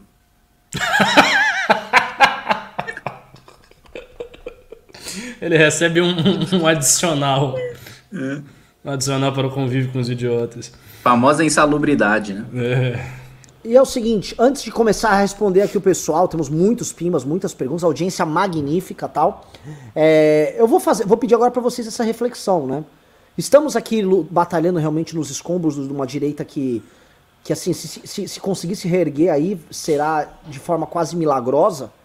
Ou não? Ainda há muito castelinho para salvar? Começando pelo Ricardo agora. eu não acho que há muito castelinho para salvar mesmo. Mas, assim, na, na, na, minha perspectiva, os grandes problemas da direita eles não, não começaram ainda. A gente não, não viu os grandes problemas. Os grandes problemas vão aparecer depois. Por quê? Porque tem, um, tem um, uns detalhes aí do nosso cenário que é o seguinte. Primeiro, o Bolsonaro é um governo muito ruim, muito ruim, muito ruim. Mas ele ainda atua inadvertidamente, né, contra a vontade dele, de forma enfim, impessoal, ele acaba atuando como um escudo. Porque como ele está aqui na frente, ele faz merda toda semana, então ele é atacado, a porrada toda vai nele, a crítica vai nele, o olhar vai sobre ele. Quando ele cair, quando ele já vai, to, todos os ataques, to, toda essa desconstrução que foi feita vai cair no colo do resto da direita. Então a desconstrução da Lava Jato vai cair no colo do resto da direita. A desconstrução da eleição do Bolsonaro. E aí, neste sentido, meia-culpa que o MBL fez, assim, um grande afastamento que a gente tomou é uma coisa positiva, porque nós temos muitos fatos para mostrar o nosso desvencilhamento disso, mas da Lava Jato, não. Então, coisas que a Carla Zambelli aí está falando, coisas que já saíram na mídia, opiniões, isso tudo está no, no, no, no num âmbito, digamos assim, eterno. Essas coisas não vão desaparecer. Elas vão ser jogadas de novo no debate público, elas vão ser reesquentadas. E aí eu acho que quando isso ocorrer, vai, eh, vai ser muito complicado para a direita, entende? Muito complicado. Até porque a, a continuidade da direita depende do engajamento muito forte das pessoas. Se esse engajamento diminui, se a fé das pessoas diminui, a direita dissolve porque ela não tem estrutura material para suportar desengajamento, ela simplesmente não tem. Os votos das pessoas que estão eleitas, do Kim que está aí, do Arthur, de todo mundo, é voto de opinião, não é voto de máquina, é voto de opinião. Então depende da pessoa estar muito engajada, dela replicar o material, dela querer. A gente está conseguindo passar por essa intempérie até bem, mas é aquela pergunta, até quando, né? Até quando o resto da direita vai conseguir passar por essa intempérie, já que a coisa está indo tão contra tudo que a gente colocou? E aí se abrem duas possibilidades: ou haver uma adaptação que muda a identidade política do campo, ou talvez passar por uma situação de enxugamento mesmo, de, de, de doação, de voto, de força, isso na direita como um todo, pelos próximos anos. Mas não é algo que ainda está acontecendo. Para mim é uma coisa que vai acontecer num futuro breve. Kim Kataguiri, sua reflexão sobre o drama da direita. Ah, eu acho que eu, eu, não, eu não saberia fazer uma análise para o pós, mas eu acho que é, tão, tão, tão, tão, tão profundo assim como a do Ricardo, mas eu acredito que primeiro uh, existe uma parte positiva da imprensa enxergar com muito mais clareza a diferença do MBL da direita republicana e democrática. O MBL defende para que para o que é o Bolsonaro, né? Eu acho que nesse sentido é positivo. Aliás, até aproveitando o gancho de que o, o Ricardo falou em meia-culpa, é, isso pode, inclusive, melhorar a nossa posição para exigir o meia-culpa da imprensa, que sempre é, tratou a direita como uma coisa só, autoritária e radical, e que agora se vê obrigada, mais do que por vontade própria, se vê obrigada a primeiro entender melhor e depois retratar melhor as diferentes franjas da direita para promover o combate ao bolsonarismo que não seja deslegitimado por uma esquerda desmoralizada. Né? Então, a esquerda, a, a, a, imprensa se vê obrigada, pelo fato de, de, de, de, críticas da esquerda não serem vistas pela população no geral, isso não dos bolsonaristas, mas pela população no geral, como legítimas ao governo, por serem de esquerda em si, então é uma crítica que vem da esquerda, vem da esquerda porque a esquerda é esquerda, né? É, há um governo de direita. É, então, a imprensa, justamente para atingir o governo Bolsonaro, é, precisa fazer essa diferenciação e tem feito essa diferenciação, e é difícil que essa postura. A, a imprensa pode até ficar mais dura, e acho que vai ficar mais dura em relação ao MBL e aos movimentos de direita no pós-Bolsonaro, mas eu acho que jamais vai voltar ao ponto anterior. Né? É, acho que essa diferenciação sempre vai existir, e, e, e, e isso é um, é um processo positivo para a retomada. Agora, é, economicamente falando, eu acho que o liberalismo em si e a, e a, ideia de vender uma economia liberal deve ficar mais difícil pós-governo Bolsonaro. Primeiro, porque a gente vinha numa ascensão no governo Temer e que a gente teve queda, isso é sempre bom lembrar, a gente teve queda no crescimento do PIB do governo Temer para o governo Bolsonaro. Então a gente teve uma, um fracasso primeiro ano de governo Bolsonaro, da implementação das políticas liberais. Não é um fracasso das políticas liberais, mas da implementação delas. Ou seja, o governo não foi capaz de levar em frente uma agenda liberal que promovesse o crescimento contínuo, como a gente tinha no governo Temer, que também economicamente tinha uma agenda liberal é, inegável. Né? É... Ao mesmo tempo, a gente tem um crescimento de, de, de teses ali, e mesmo da, da esquerda cirista, né, de, de uma esquerda com, com um pensamento, com uma preocupação maior com o discurso econômico, né, para além do. Porque a esquerda tem consolidado, assim como a direita tem consolidado a sua preocupação com a economia, a esquerda tem consolidado a sua preocupação com o social. Só que agora a esquerda tem investido em quadros que mostram uh, ou tentam mostrar conhecimento sobre economia e preocupação com economia, entendimento sobre o processo econômico de industrialização e de globalização, ao tempo, ao passo em que a direita não tem esses, essa mesma preocupação de construção de quadros para passar uma imagem de que, a, de que a direita tem quadros para falar sobre educação, de que a direita tem quadros para falar sobre saúde, de que a direita tem quadros para falar sobre pautas sociais. Então, é, acho que volta, pós-bolsonarismo, a gente volta num embate duro de esquerda contra direita, com alguns pontos positivos para os verdadeiros liberais e conservadores do ponto de vista de formadores de opinião e de cobertura de imprensa, mas com muitos pontos negativos do legado do governo Bolsonaro é, e, da, e do investimento assimétrico em lideranças políticas e em pautas que a direita tem feito em relação à esquerda. Olha, análises maravilhosas, é uma honra, uma honra fazer parte desse programa com vocês, é uma honra também ter os pimbas maravilhosos que tivemos hoje. E eu acho que é hora de começar a responder. Vamos devotar esse programa a responder com carinho, que hoje já teve uma pimbaralhada, tá? E mandem mais, mandem, mandem mais aí pimba, mas mandem pimbas com valores mais altos. Preciso novamente manter a equipe do MBL crescendo. Não é, olha só o que eu tô pedindo para vocês, tô pedindo um sacrifício bizarro. No meio de uma pandemia, eu tô falando que eu preciso expandir as operações do MBL, tá? E eu tô, tava com dificuldade em manter, agora eu preciso expandir, porque a gente comprou uma briga gigante. E eu vou pedir para quem? Vou pedir para quem tá ajudando a gente mesmo. Então, obrigado porque já estão ajudando e continue. Vou ler aqui, a gente já leu do Rafael Morim 100 dólares. Obrigado, Força MBL. Daniel Duarte, aliás, mandou vários pimbas. Já agradeço demais, Daniel. Vamos ler aqui. Daniel mandou: sempre fui VPR, vem pra rua. Mas em momentos de causa, a união deve ser muito incentivada. Renan, você tem me surpreendido muito nas suas análises. Kim, não fique em cima do muro sobre o Amaras. Keep up the good work. Bom, Mas não tô em cima a... do muro sobre o Aras, tô falando que não tem como a gente ter certeza se ele vai ou se não vai apresentar denúncia, pô. Isso não é uma opinião é, é, minha, não é, não é um, ju um juízo de valor que eu tô fazendo sobre o Aras. É o que eu tô constatando o fato de que a gente não tem elementos suficientes para saber se ele vai ou se ele não vai apresentar. É isso. Mas a minha opinião sobre o Aras todo mundo já sabe. É, é, que assim, você, você sabonetou demais aquela hora. Ficou todo mundo vendo. Eu me senti ontem no Fantástico. E, hum. e, e eu não sabonetei, eu coloquei exatamente o que os É que o Renan quer que você dê uma cravada, porque quando você errar, ele diz: Você errou! Errou! Aí, tá vendo? Por isso. É, só, só pode ser isso. Esse Renan é um canalha. Daniel Duarte, nosso Daniel Duarte já mandou 100, mandou mais 50 reais, não falou nada, muito obrigado. Mr. Luizinho, novo membro, Carlos Xoxô, bem-vindo ao canal. Felipe Azim mandou 5 reais e disse: Kim, porque o orçamento atualizado da despesa é diferente do valor empenhado no portal da transparência. Para onde vai o, re o, resto? O resto não foi gasto, né? Porque você é o governo segurando ainda. Né? Então é isso. Tiziano Andrade mandou em 90, obrigado. Son, Son, Sodré Rony mandou 10 reais e disse: Até quando o MBL vai continuar passando pano para Janaína e pro Novo? De nada adianta nós aqui batermos em colega e amigos bolsonaristas e vocês passando por. Ô, louco, olha só, a gente toma esse, essa chapuletada na cara, Sodré, é até complicado, porque assim, nós estamos fazendo esse trabalho, e às vezes são é, parte do trabalho que você não vê. Eventualmente você não sabe quanto nós brigamos dentro dos grupos de WhatsApp que nós temos, as ligações telefônicas que nós fazemos, e eu imagino que você fala, mas vocês não estão batendo publicamente neles. Tá? Meu último artigo na Gazeta do Povo chama O Muro dos Covardes, onde eu trato disso. Cito até exemplos. No Twitter nós estamos cutucando Alexis, o Ganime, o Daniel.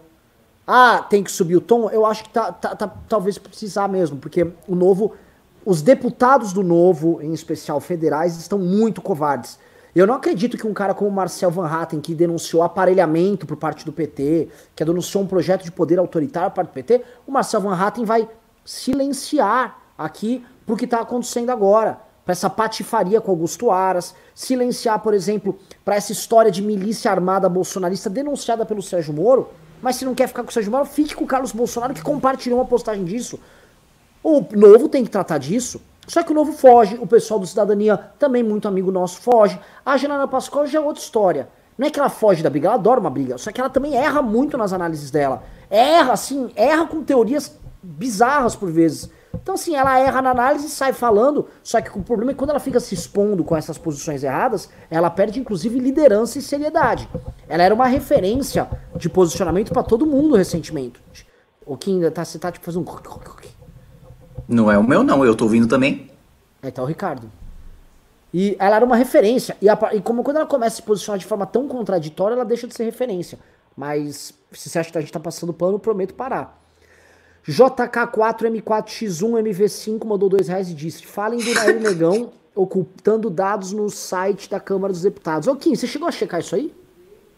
Não chequei, não chequei. Eu vi por cima isso daí e tanta coisa aconteceu depois que ficou para trás. Isso. Eu não vi.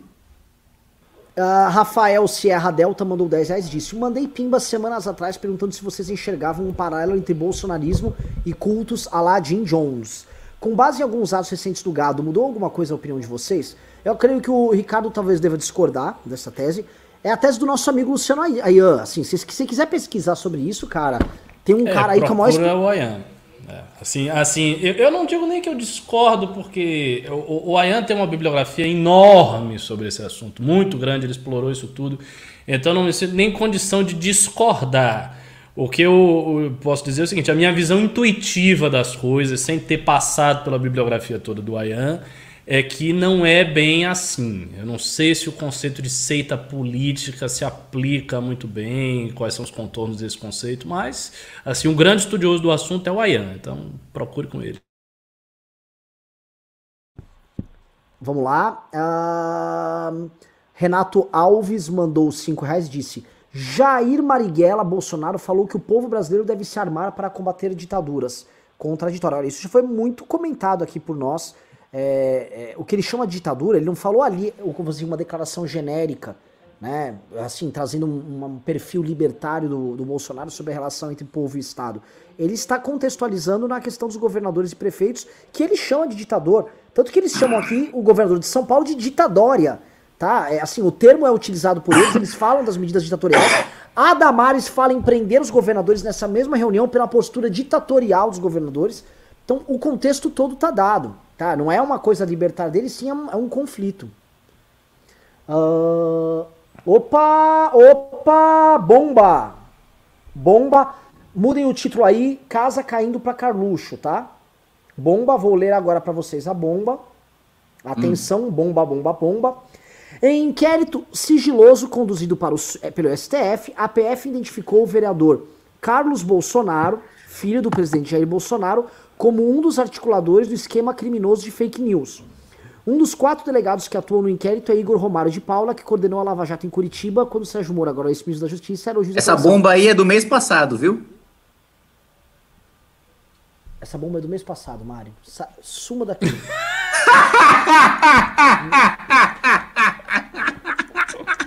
ah, passou vergonha? Eu, eu tava lendo, eu falei, eu já tinha visto isso aqui. Urgente. Ei, meu Deus do céu, ei, meu Deus do céu, ei, meu Deus do céu. Belator Storm mandou 5 reais e disse: A pandemia pode prejudicar a queda desse governo negacionista, já que não podemos manifestar nas ruas exigindo impeachment. Quem cata Desculpa, eu, não, eu tava ocupado rindo de você aqui. Vamos lá, a pandemia pode prejudicar a queda do governo negacionista do Bolsonaro? já que não podemos nos manifestar nas ruas exigindo impeachment. Cara, acho que prejudica sim, atrasa sim, sem dúvida. É, é claro que você tem um, um, foco completamente diferente durante uma pandemia, que é a própria pandemia, né? Não é, é. Por mais que você tenha um governo que prejudique o combate nessa pandemia e que uma das razões para você apear o governo do poder seja a própria atuação do governo nessa pandemia, inegavelmente o fato de você não ter rua, inegavelmente o fato de você é, é, ter todas essas dificuldades que a gente já sabe para fazer ah, manifestações e etc. Na, durante esse período prejudica e atrasa a queda do governo.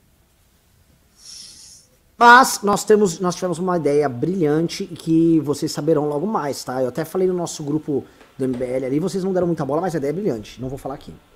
Rafael Serra Delta mandou 10 reais e disse: Recomendo dois episódios de documentários da Netflix, explicando cultos por dentro da mente criminosa e líderes de seita. Acho que podem render boas análises, em especial para o ficheiro MBL. Aliás, o Ricardo, queria te falar, hein? O que, que foi esse ficheiro ontem? Gostou? Nossa senhora. Nossa senhora.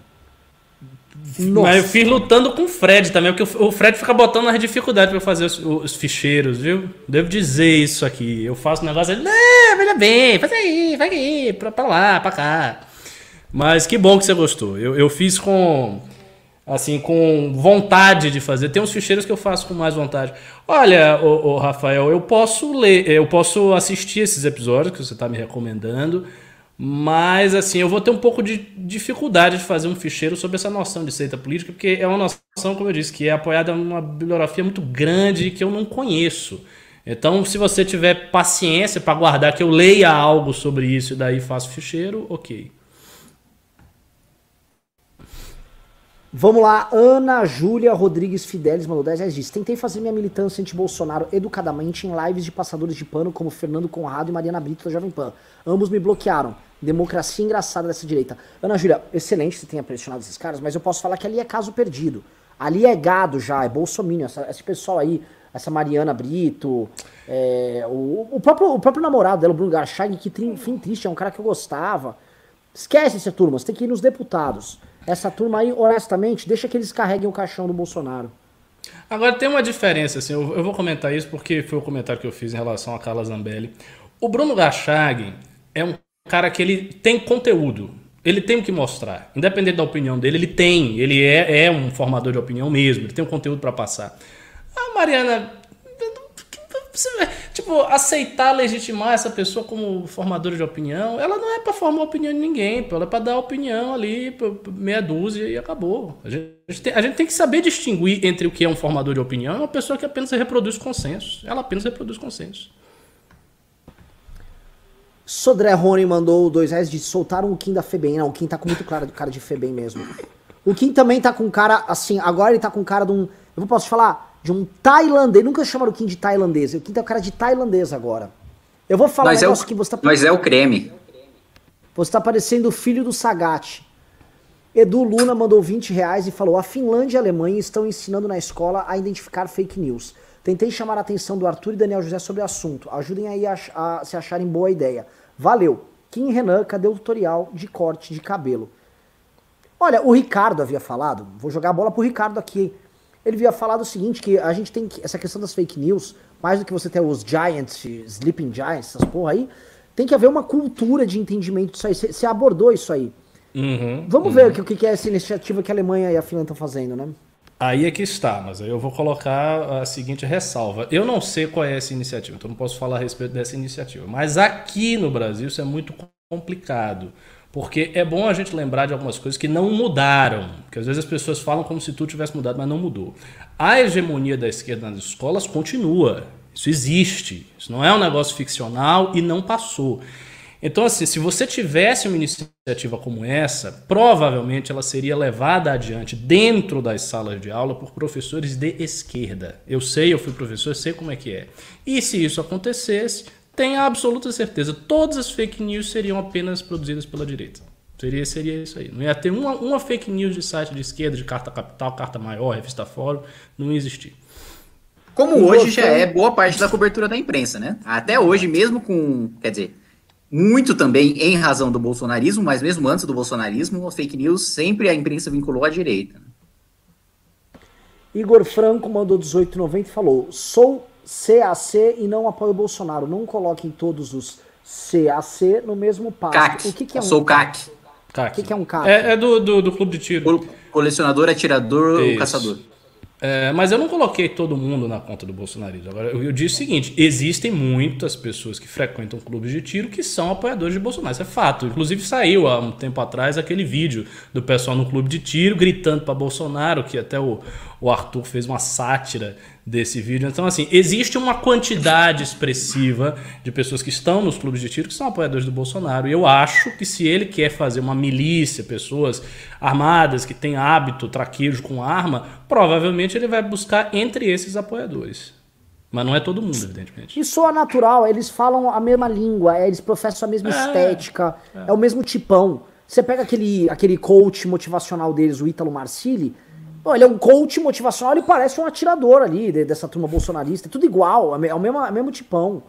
É, é, eu vou falar o tipão. É Bolsonaro, arma, cerveja com muito lúpulo artesanal, tatuagens. Deus, carros, a Bíblia. Deus, Bíblia. Mulher vestida anos 50, isso. modéstia, barba, charuto. Isso. É esse, esse. É, é o tipão, já tá. É óbvio. É, o Júlio César mandou. Ó, pessoal, vou fazer o seguinte, pessoal. Vocês mandaram muito pimba maravilhoso. Parem! Parem, não mandem mais pimbas. Parem. Tá? Até quando Até você. quando você. Uh, parem, tá? Porque senão a gente não vai conseguir ler mais. É, e se quiser mandar, aí sim, mande um pimba caro, mande um pimba de 50 reais pra cima. Fernando Chacon mandou 5 reais, disse contra o Bolsonaro, mas apoia a defesa pela liberdade individual. Coisa que está faltando aqui no MBL. Opa! Não entendi. Poderia definir isso num outro pimba, Fernando? É. Acho que ele deve estar falando de arma. Mas a gente, a gente é a favor. Eu não mas falei nada deve... contra a arma. Eu não, mas ele deve estar... Tá- que, que, o pessoal, deve... que o bolsonarismo vai pegar adeptos dos clubes de tiro. Não significa que a gente é contra a arma. E nem o Bolsonaro, e nem o negócio da ditadura do Dória, não é por isso. É que o Bolsonaro falou no contexto específico em que ele queria dizer o seguinte: os governadores são ditadores e a população tem que estar armada contra esses governadores que estão aí. Eduardo Toledo mandou 5 reais disse: Como Moro se insere no universo partidário e inicia a aglutinação da direita democrática se for candidato? O que eu acredito. Kim Kataguiri, primeiro. Acho que primeiro o Moro precisa se definir como alguém de direita, né? A gente precisa. É, na entrevista do Fantástico, ele falou sobre Bolsonaro, governo Bolsonaro, Bolsonaro, Bolsonaro, Bolsonaro. Mas a gente precisa saber sobre Moro, né? É, isso é uma coisa que eu tenho dito há algum tempo já e que falta, né? É, não tem como a gente colocar o Moro como principal figura para aglutinar a direita se, um, ele não se define como direita, se, dois, a gente não sabe se efetivamente os valores dele é, são de direita. Né? É, a gente não sabe o posicionamento dele sobre quase nada, assim, tirando a atuação dele na, no, no endurecer pena para crime de colarinho branco e, e, e, copiar boa parte dos institutos de combate ao crime organizado que você tem nos Estados Unidos, é, Fora disso, sabe-se pouco sobre o pensamento do Moro, né? É, é isso, para ele aglutinar uma, a, a direita, para a gente formar um projeto é, tendo a candidatura dele como carro-chefe para 2022, a gente precisa, primeiro, ter a certeza dele que ele vai disputar, né? Porque a pior coisa é você embarcar num projeto que depois vai, não vai existir. E depois dele ter da gente ter essa garantia de que o, proje o projeto vai ser de direita, né? Também não adianta a gente embarcar e depois. É, basta ver o João Dória em 2017, não entendia nada do riscado e saiu cometendo contradições. Foi de 0 para 14% nas pesquisas e voltou para 2%. Né? Rafael Serra Delta mandou 10 reais e disse: Uma última pergunta. O que vocês acham do Bene Barbosa endossando e apoiando o Bolsonaro, destruindo os 20 anos de debate e embates que ele vem ganhando, reduzindo a zero progressos em pautas armamentistas? Be bela pergunta. Assim, é, é, faz parte dos escombros da direita. Isso podia falar os diários dos escombros da direita, tá? É isso, cara. É, eu queria falar duas pautas: privatizações eu vou falar uma pauta de cada um dos grandes temas da direita. Armas para um campo, privatizações para outro e combate à corrupção no outro. Como estão os três, tá? Se eu quiser expandir mais, combate à corrupção, é, endurecimento de leis penais e fortalecimento do, do indivíduo no combate ao crime e na última esfera ali, grandes reformas do Estado brasileiro privilegiando os geradores de riqueza. Nada disso aconteceu e pior, tudo virou conversinha mole e tudo ficou caricato. É Paulo Guedes falando que vai privatizar o Banco do Brasil e fazendo aquelas, aquelas loucubrações ridículas. Ah, dá um trilhão, você pega 100 bi, tira 500, parece o Ciro Gomes. É, toda essa turma ridícula endossando esse. Ó, oh, aqui tem arma, mas não anda. E, o, e a agenda de corrupção sendo destruída pelo governo. É isso. Acabou. Pritis Too Much Old mandou 20 reais e disse: Bolsonaristas e lulistas são antipartículas opostas. A solução seria uma união do Lula com o Bolsonaro para bugar a cabeça deles de uma vez por todas. Quem sabe eles se libertem de uma vez? Querem comentar ou posso pro próximo? É, Foi um comentário bom. Júlio mandou dois reais e disse: Kim cosplay de Dalai Lama. Tem, tem um pouco aí. André Gerbelli mandou dois reais e disse: Janaína Pascoal tá, também tá todo dia C no saco. Não entendi, mas parece que é algo não, não muito abonador para ela. Canaldo Wally disse 10, mandou 10 reais disse: Hoje, ouvindo um trecho da Jovem Pano, o Bolsominion ex-BBB chamou o MBL Mamãe Falei de hipócritas.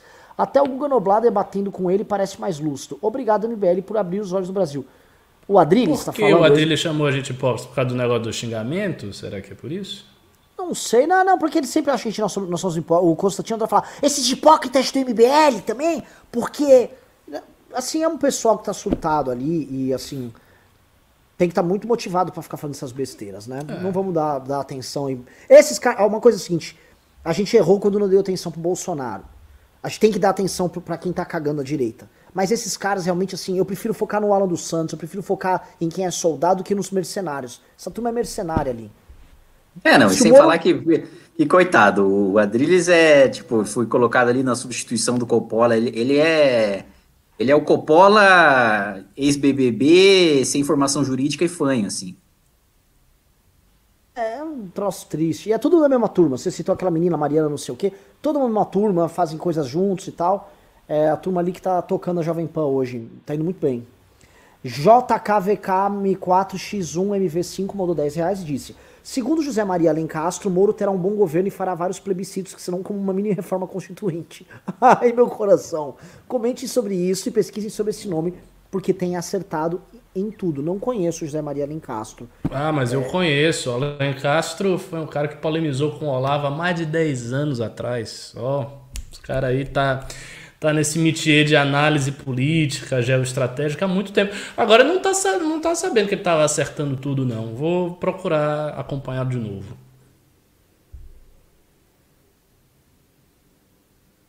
Joker mandou 5 reais, disse na eleição passada eu anulei o segundo turno. Agora, se na próxima for PT Bolsonaro, voto no PT.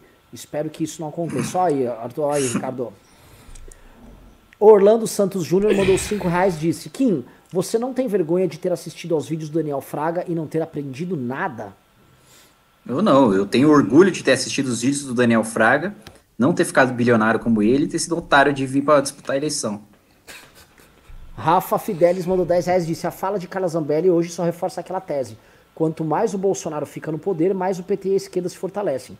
Bolso-petismo é a degradação moral desse país. Eu volto a dizer, a, a Carla Zambelli é o exemplo daquela teoria da ferradura, que os, os opostos acabam se aproximando, mas não por causa da teoria da ferradura, e sim porque ela calça a ferradura e sai andando com ela depois. tá? User42 mandou dois reais, disse dois reais porque hoje não tá fácil. Herbiton Manuel da Lima mandou 20 reais, disse muitos que ainda seguem o Bolsonaro fazem por achar que ele fará algo para fortalecer a família brasileira e por isso fecham os olhos para qualquer outra coisa. Como o MBL vai nos ajudar a desconstruir isso? Ah, essa crítica é muito boa feita pelo Ricardo, por favor. É isso, começa assistindo e distribuindo ficheiros sobre a guerra cultural bolsonarista. Não há guerra cultural bolsonarista. Se, pode observar, pode observar. Em todas as pautas muito significativas, em um ano e meio, que diz respeito a alguma coisa de costumes, STF legislando homofo homofobia e equiparando homofobia a racismo, o negócio da transexual, coisas que surgiram assim nesses últimos tempos. O que, que o Bolsonaro fez? Nada. Fez nada. Absolutamente nada. Então, essa ideia de que ah, tem uma guerra cultural, eles estão protegendo a família. Eles não estão fazendo isso. Eles têm o discurso. O que, assim, já é alguma coisa. Não é que ter o discurso também não é nada. Bolsonaro ele teve na pré-campanha e na campanha, assim, durante a, a, ascensão dele assim, nos últimos anos, ele teve a coragem de levantar alguns valores, de levantar algumas bandeiras, de se manter né, defendendo essas bandeiras em público quando todo mundo o atacava. Então, assim, ele teve algum mérito, alguma virtude. Agora, uma vez que ele está no governo, ele não consegue fazer nada nesse sentido e a força de iniciativa legislativa dos deputados do bolsonarismo é muito baixa. Então, nada rola. Entendeu? Vamos lá. Uh, cadê, cadê, cadê, cadê, cadê? Fabrício Viana mandou 18,90 disse Carluxo, quando o sabonete cair no banheiro, não abaixe para pegar. É, pois é, mas Michael FF administradora mandou 20 reais e disse: Kim, faça uma PEC para PJ contratar funcionário público com incentivo fiscal, já que demitir é impossível. Cara, que, que, que troubles que você criou aí. Cadê o Kim? Acho que caiu, né? Então, é, é como não pode demitir o funcionário público, uma PJ contraria funcionário público com incentivo fiscal. Não sei, acho que é, é porque ele é contratado do Estado, não daria para fazer é, isso. É, aí não seria mais um funcionário público, né? Seria um, é. um funcionário privado. É, não, não, tem muita lógica.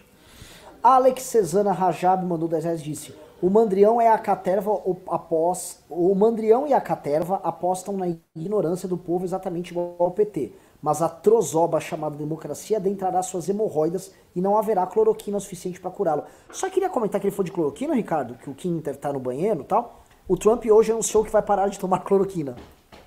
É, pra mim o Trump não tava tomando cloroquina, coisa nenhuma. Ele tava levantando isso aí porque era uma tese para ele ver até onde vai. Mas a OMS também já acabou com a pesquisa que estava sendo feita da cloroquina. A verdade é que a cloroquina está sendo abandonada aos poucos, exceto no Brasil. User42 mandou 2 disse: pisa, Rafael Amorim, pisa menos. Pois é, o cara mandou aí um. Juliano Lerrer mandou 5 reais disse: Pessoal, vocês têm que chamar o Vila para participar do News. Os vídeos dele têm sido os mais lustros, certeiros e cômicos, tragicamente, sobre a situação. Chamamos o Vila, ele virá. Ele disse: Vou, irei. Só que ela ajustar a semana, era pra ser semana passada, vamos ver se ele vem nessa. Bacana. Seria maravilhoso. Um MBL News com o Vila seria divino. User42 mandou 5 reais disse: O cara vem aqui e ostenta na pimpação com 100 dólares na nossa cara. Ser rico é bom. Não, não, calma que teve outro rico aí. Recebemos um pimpa de 500 reais agora. Cristina Vale mandou 37,90. Muito obrigado. Marcelo Santos mandou 20. Muito obrigado. Pedro Minetti mandou 10 reais disse: Por que a polícia do DF não usa gás lacrimogênio nos 300 para dispersar? Gasto que não vale a pena ou Darwin vai selecionar os bolsonaristas? Seguiremos firmes e fortes avante MBL. A polícia só entra nesse tipo de coisa quando há confronto ostensivo, né? Ela não vai chegar no acampamento, no lugar que ele está, meter o gás lacrimogêneo e espantar dali. Ah, depende. Esse é o PM chegar lá, mano, porque eu quis. É, é. Às vezes acontece isso, né? Às vezes acontece. Vamos lá. Felipe Guimarães 10 reais disse: Trinca doida com o Covid-19 arrasando a economia, não seria muito difícil imaginar que com o bolso ou com o Mourão o país ganha uma agenda liberal, privatizações e enxergar o governo. Concordam? Hashtag Arthur Prefeito de São Paulo. Não entendi.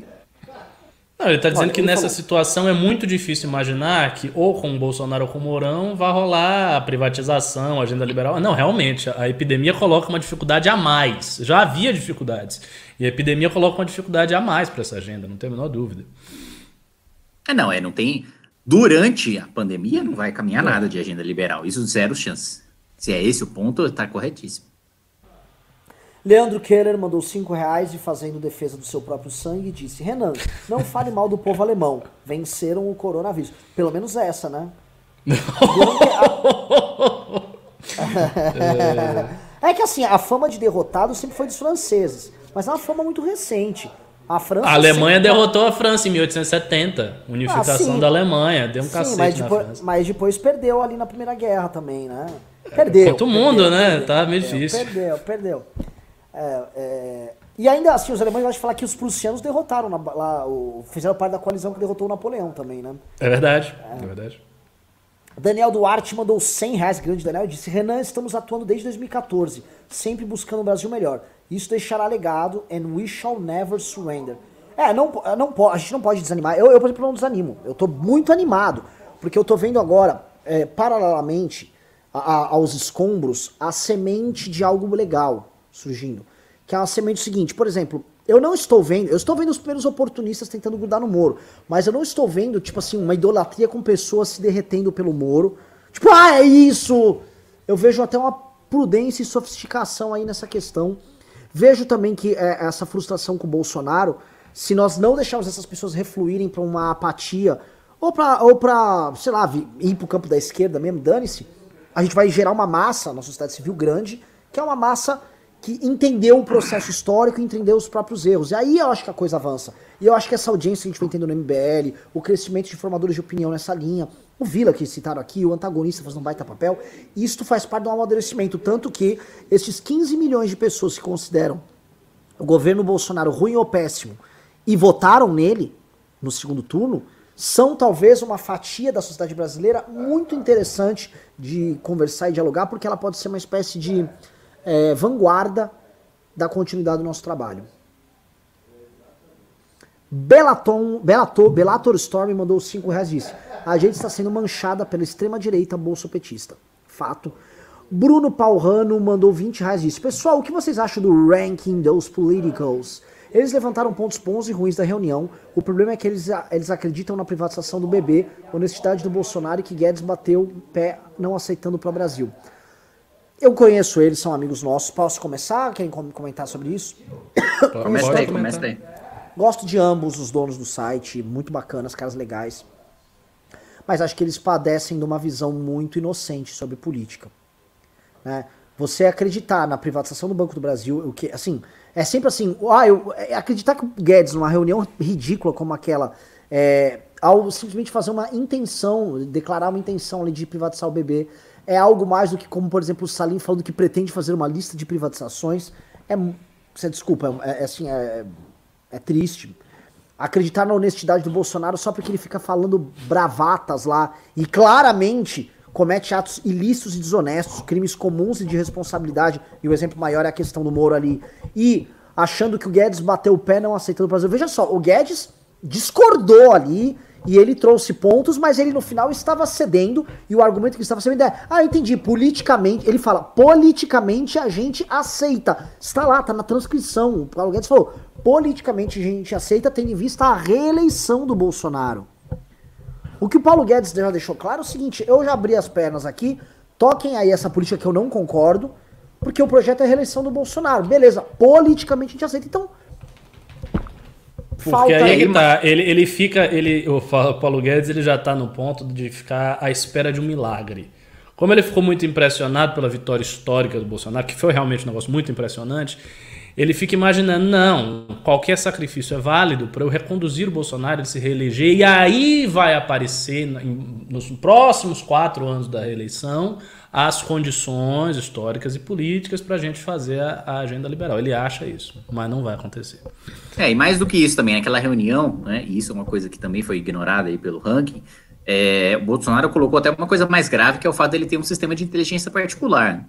Sistema de inteligência, a gente está falando de um sistema que tem acesso a documentos públicos, é, mais do que isso, é, um sistema com funcionários públicos, né? Então vamos lá, por partes, rapidamente, para também não me estender muito. Mas o primeiro ponto, né? Se, é, se são servidores tendo acesso a documentos públicos, não tem crime do ponto de vista de, dos servidores tendo acesso a esses documentos. Mas tem crime porque são servidores trabalhando para um sistema de inteligência particular, é peculato. Né? É, se não são servidores públicos, tem crime, porque não são servidores acessando documentos públicos, que só servidores públicos deveriam ter acesso. Se tem gente que é servidor público e que não é, você tem o peculato, mais o fato de você ter gente não oficial é, é, é analisando esses documentos. E você ainda tem o fato de que o sistema de inteligência, e até o Bolsonaro estava citando o sistema de inteligência chinês, quando o Celso de Mello manda cortar a gravação, quando o próprio Bolsonaro fala, ah, os chineses têm gente infiltrada dos ministérios e tal para saber o que acontece. E deve ter também, não, não, não duvido nada que tenha gente para saber o que acontece, servidor que, que informe alguma coisa. É, tem escuta telefônica, tem escuta ambiental, serviço de inteligência tem essas coisas, e o fato de você ter um particular é assim, é um, é um rol assim, de cometimento de crime que dá uma pena acumulada mais do que se você fizer um latrocínio seguido de estupro. É, só queria comentar aqui, eu, eu, fiquei horrorizado, achei que era fake news e eu chequei, é verdade. Tá aqui no Twitter, a deputada Beatriz Kisses falou o seguinte: o pessoal deve estar se rasgando. E por quê?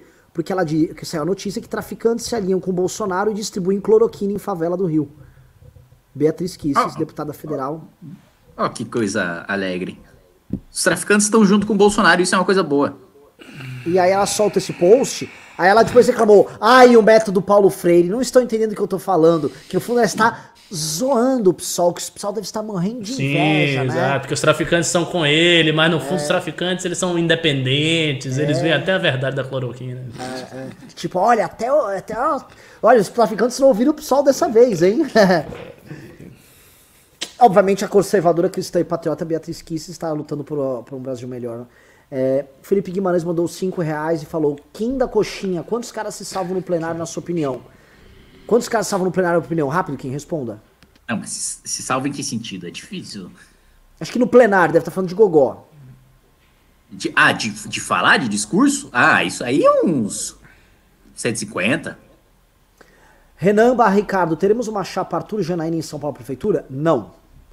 Abraços do Fefo. Valeu, Fefo. Lucas Áustria mandou dois reais e disse: Não entendo a postura do Marcel, votei nele. É uma postura muito triste. Eu, eu, eu, eu, eu entendo a postura, não aceito. Acho, acho péssima. Elivelton, ele, Eliton Ribeiro mandou 5 dólares e disse: Qual o plano B se não ter impeachment? Qual o nome com popularidade, carisma e biografia da direita para vencer Bolsonaro? Qual o papel do MBL? Rápido, pimba de 5 dólares importante. Qual o plano B se não tiver impeachment? Para mim, o plano A, B, C e D são as prévias da direita. Sim. Qual o nome com popularidade, carisma e biografia da direita para vencer Bolsonaro? Acho que o Ricardo também respondeu. Saberemos se a gente é, botar eles para combater exato. uns aos outros. E qual o papel do MBL? Promover isso. isso. Vi, é, yes We Kim mandou 10, 90 disse: Kim Senpai, motive-me.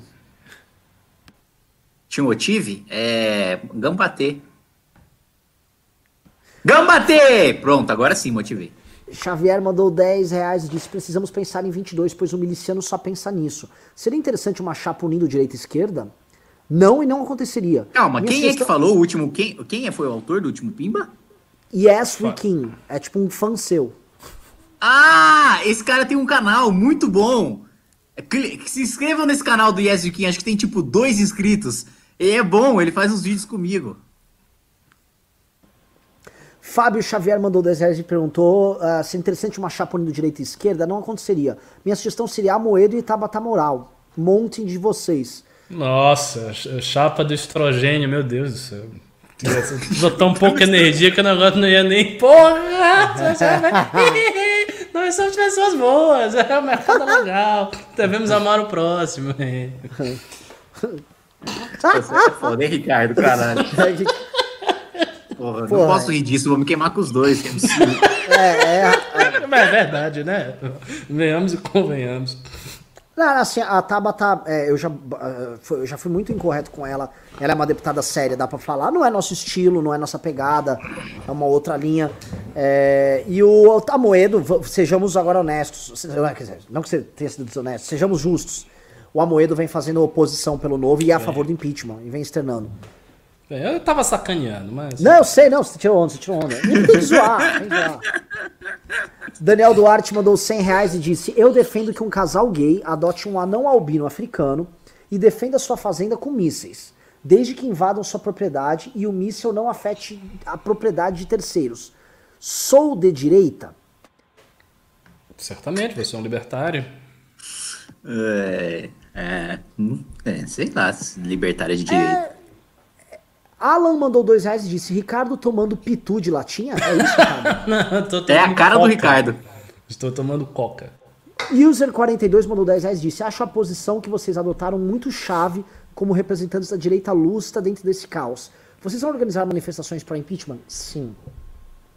Eu gostei que ele usou. Eu, eu gostei do adjetivo. Mano, uma posição chave, meu irmão. Chave, chavosa. É. Marco Vinícius Rocha mandou 5 reais disse: É fato que nas pesquisas o Bolsonaro está nas baixas de popularidade. O teto de votação dele está mais baixo. Ele está frágil. Eu acho que o, o Bolsonaro é demolido no segundo turno hoje. É. Demolido. Ele é um presidente, é. todo mundo sabe. É, ele tá, com 50%, ele tá com 50% de rejeição, assim, é, já tá, tá numa situação Lula preso. Tá, tá é, ruim. Bom, basta pegar qualquer pesquisa, pode ser da Atlas, pode ser do XP, de qualquer um. Lembrando que as pesquisas da XP sempre foram as mais favoráveis ao Bolsonaro, tá, gente? Desde o período eleitoral. A XP, XP e PESP sempre foi a pesquisa que era, ela trazia mais um quadro positivo pro Bolsonaro, isso é claro. O Bolsonaro na XP já tem 50% de rejeição. Qualquer, qualquer marqueteiro político no mundo fala 50% de rejeição em eleições majoritárias é um atestado de derrota. Se você não consegue baixar isso, você tá ferrado. Daniel Duarte mandou 100 reais e disse: Putz, tive que pimbar mais porque esqueci que na Fazenda, no exemplo do último Pimba, é uma fazenda de maconha. PS, sou filiado ao novo e acho que os deputados federais devem subir o tom. Muito bem colocado. Daniel, o novo, cara, os caras têm que escolher o caminho deles. Os caras falam assim: eu quero ser linha auxiliar do Bolsonaro. Bolsonaro, eu sou sua linha auxiliar, só que eu economizo no meu gabinete. Então escolham. Agora, você não quer ser isso? Então, o outro caminho, o problema é o seguinte, o pessoal tem ser, fazer oposição dá medo nas pessoas. Tomar porrada dói. Sexta-feira, quando os bolsonaristas saíram comemorando, e vários membros do MBL, o MBL é um movimento escolado, é bom de briga, muito coordenador nosso ficou em pandareco. Pandareco. Ah, e agora? E agora? E agora nada. Você tem que sustentar o fogo. E eu vejo que o pessoal do Novo acredita que política é tipo um trabalho técnico que você vai lá, você é como um servidor. O político não é um servidor público. O político é um agente representativo que trabalha basicamente levando um conjunto de ideias e a representação dessas ideias e a defesa de pautas e agendas para dentro de um parlamento e ele tem que dar cotovelada política ao redor e fazer a pauta dele ser imposta. Quando ele aceita, ah, eu não posso fazer nada, estou preocupado em cuidar das pessoas, enquanto outras pessoas estão se acotovelando e tornando a pauta dele irrelevante, e enquanto a ideia de democracia que ele faz parte é jogada de lado, ele está sendo um mau político, um político ruim, um político pouco efetivo. E aí não adianta que ele fale, ah, mas pelo menos eu economizei papel. Não adianta, isso, isso é uma besteira.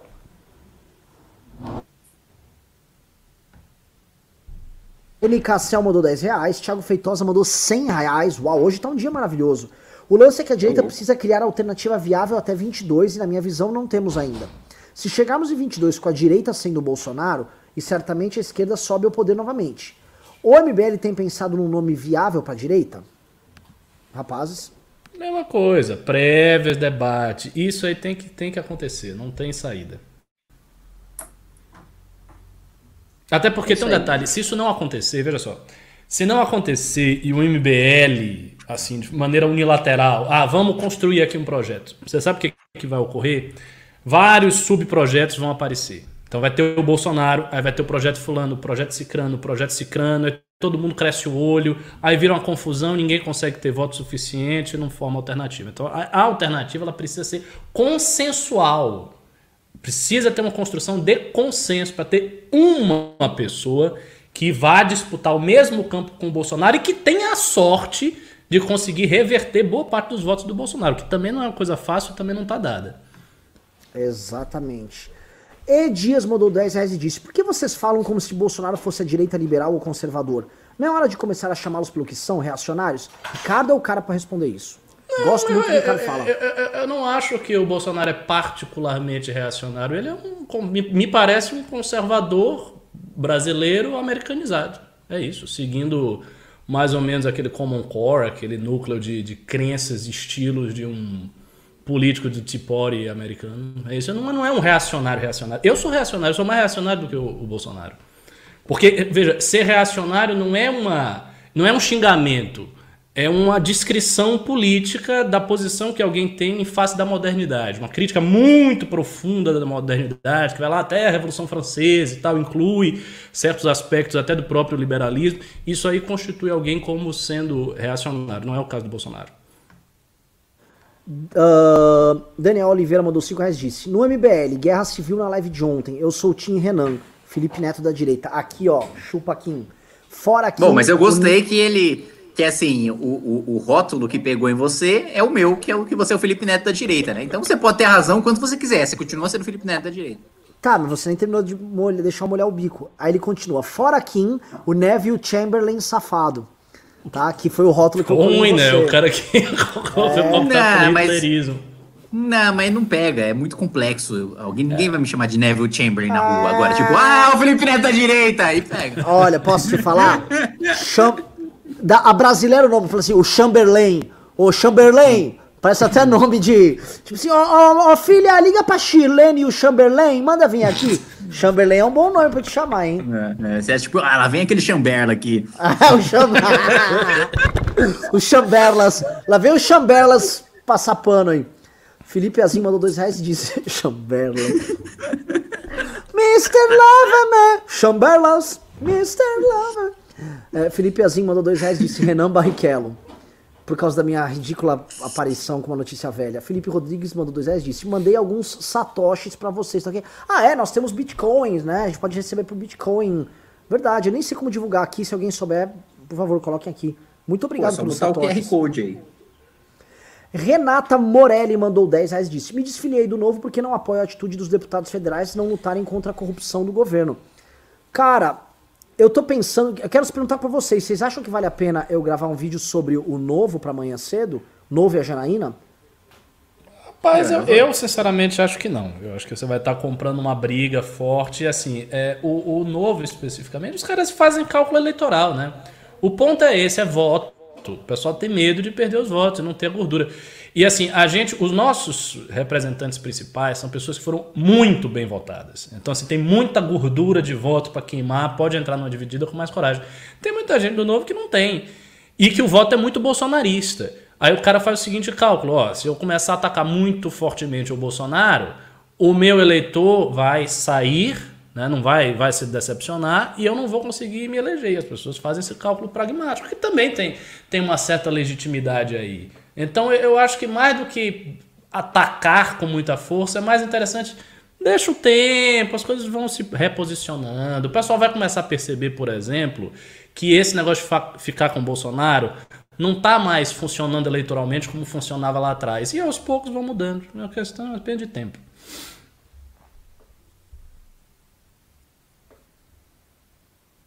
Próximo Pimba. Vamos lá, vamos lá. Estamos quase terminando, hein?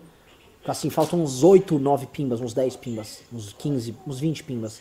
É, Thelma ML mandou 5 dólares e disse: Ricardo, o racismo de Monteiro Lobato justificaria o seu cancelamento póstumo? As lições não ficariam perdidas? De maneira nenhuma. Eu acho assim, o julgamento histórico, e não é apenas o julgamento histórico de grandes figuras, de grandes personalidades, o julgamento histórico das coletividades, do comportamento social, não pode se pautar por parâmetros absolutos, como se não houvesse um contexto. Por exemplo, vou dar outro exemplo. John Locke, pai do liberalismo, mestre de todos nós. John Locke tinha escravo. Como é que fica? Os direitos individuais. Então, assim, é preciso fazer uma, uma um, um, um, ter uma nuance, uma nuance de olhar e, e, entender que naquele contexto aquelas declarações faziam sentido. E faz parte. E, e, na esquerda também tem isso. Quer dizer, Marx se comportou também de maneira racista em diversos escritos, e não há problema nenhum em si, porque você não vai absorver esta opinião do cara. A pessoa não lê Monteiro Lobato para aprender o racismo. Você não está lendo um ideólogo arianista, não é, não é nesse sentido. Então não faz sentido algum é, jogar as obras é, históricas, literárias ou teóricas por conta de outros parâmetros históricos dessas personalidades. É, é mesmo porque você também não tem como julgar com as lentes de hoje, né? E um outro E você ponto, não sabe cara, como é que eu... você vai ser julgado amanhã. Esse outro eu... detalhe. Daqui a 100 anos, como é que fica? Você sabe? Ninguém, ninguém tem como saber. Eu aprendi a ler, assim, eu peguei o hábito de ler livro com 7 anos de idade, lendo uma coleção que, que meu pai tinha, da Urupês, do Monteiro Lobato, com todas as histórias que de reinações de Narizinho, até umas aventuras do, do da turma do Sítio do Capão Amarelo com Hércules na Grécia Antiga. Foi ali que eu gostei de gostar de Grécia Antiga. E aí quando chegou no Cavaleiro do Zodíaco, tudo se juntou e eu fiquei, oh meu Deus! Tá? Então, leiam. É muito bom, maravilhoso. Daniel Calliope mandou 5 reais disse: Bomba, Renan anuncia aí, Mandetta saiu do governo. Essa é quente. Marmelada de banana, bananada de. O que foi o Chambelas? Agora, só, só, um comentário aqui. Tem, tem um cara que diz que Crazy Waves, Ricardo, essa nuance se chama social-democracia. Não! Essa nuance se chama conservadorismo. Provavelmente vocês não sabem, mas as primeiras pessoas que eh, salientaram a impossibilidade de se estabelecerem parâmetros universais no julgamento histórico foram conservadores. Foi Herder e a escola alemã que depois deu no romantismo. E eles fizeram isso justamente no contexto de embate intelectual com os iluministas que tinham critérios, eles, eles, os iluministas tinham parâmetros gerais de avaliação, então acabavam perdendo essa nuance do detalhe, com exceção de Montesquieu que Montesquieu foi, foi o, o, de todos os iluministas o que teve mais, uma atenção maior para as diferenças culturais e históricas dos povos. Desculpa interromper aqui a sequência de Pimba, eu fazer só uma pergunta, vou perguntar uma consideração. Vocês acham que a Carla Zambelli é uma tapada ou ela só faz cálculo eleitoral? Faz cálculo eleitoral. Eu também acho. É, faz cálculo, mas o cálculo dela para mim é burro. Então acaba que ela faz cálculo, mas é burra. Não, não, é burro no geral, mas acho que ela, como ela só pensar nela, ela tá tendo uma repercussão que é inimaginável pra uma pessoa como ela. Ela tá no olho do furacão da crise, escolheu um é, lado. É. É. é. Isaac Clemente mandou 8,88 e disse: Kim, como estão os processos e movimentações referentes à impunidade no Brasil? Reforma do Código Penal ou alguma possibilidade de ver o PEC? Impunidade. Tá tudo parado. Tá tudo parado. Enquanto tem pandemia, tá tudo parado. Leandro O mandou 3790 disse: excelente o Pimba sobre ensinar como identificar fake news nas escolas. Outra coisa urgente seria ensinar o básico de metodologia científica no segundo grau, vide pílula do câncer e cloroquina. O que, que você quer comentar? É, cara, é, é, assim, essa questão, o Ricardo abordou a questão das fake news na escola, é, porque é quase uma aula de política nós temos aí, então acabamos, acabamos entrando em, em campos meio complicados. Rafael Amorim mandou 10 dólares e disse: MBL News está com latência. Ah, Rafael Amorim que mandou aquele pimbaralho de 100 dólares. Ele falou: MBL News está com latência de um mês. O que, que é latência, pessoal? Aumentem os investimentos. O mitômano falou que crê no arquivamento do inquérito de interferência na PF. Será que já rolou um acordo? O, o mito falou que crê no arquivamento? Mas que legal. Logo depois da reunião, hoje, fora da agenda oficial. Será que já rolou um acordo? Impeachment, único caminho? Cara, é, o Bolsonaro ainda tem gasolina para queimar, do ponto de vista político, para fazer um acordo desses. Mas a gasolina que ele tá queimando para conseguir isso, assim, ó, de novo, todas essas coisas têm um preço.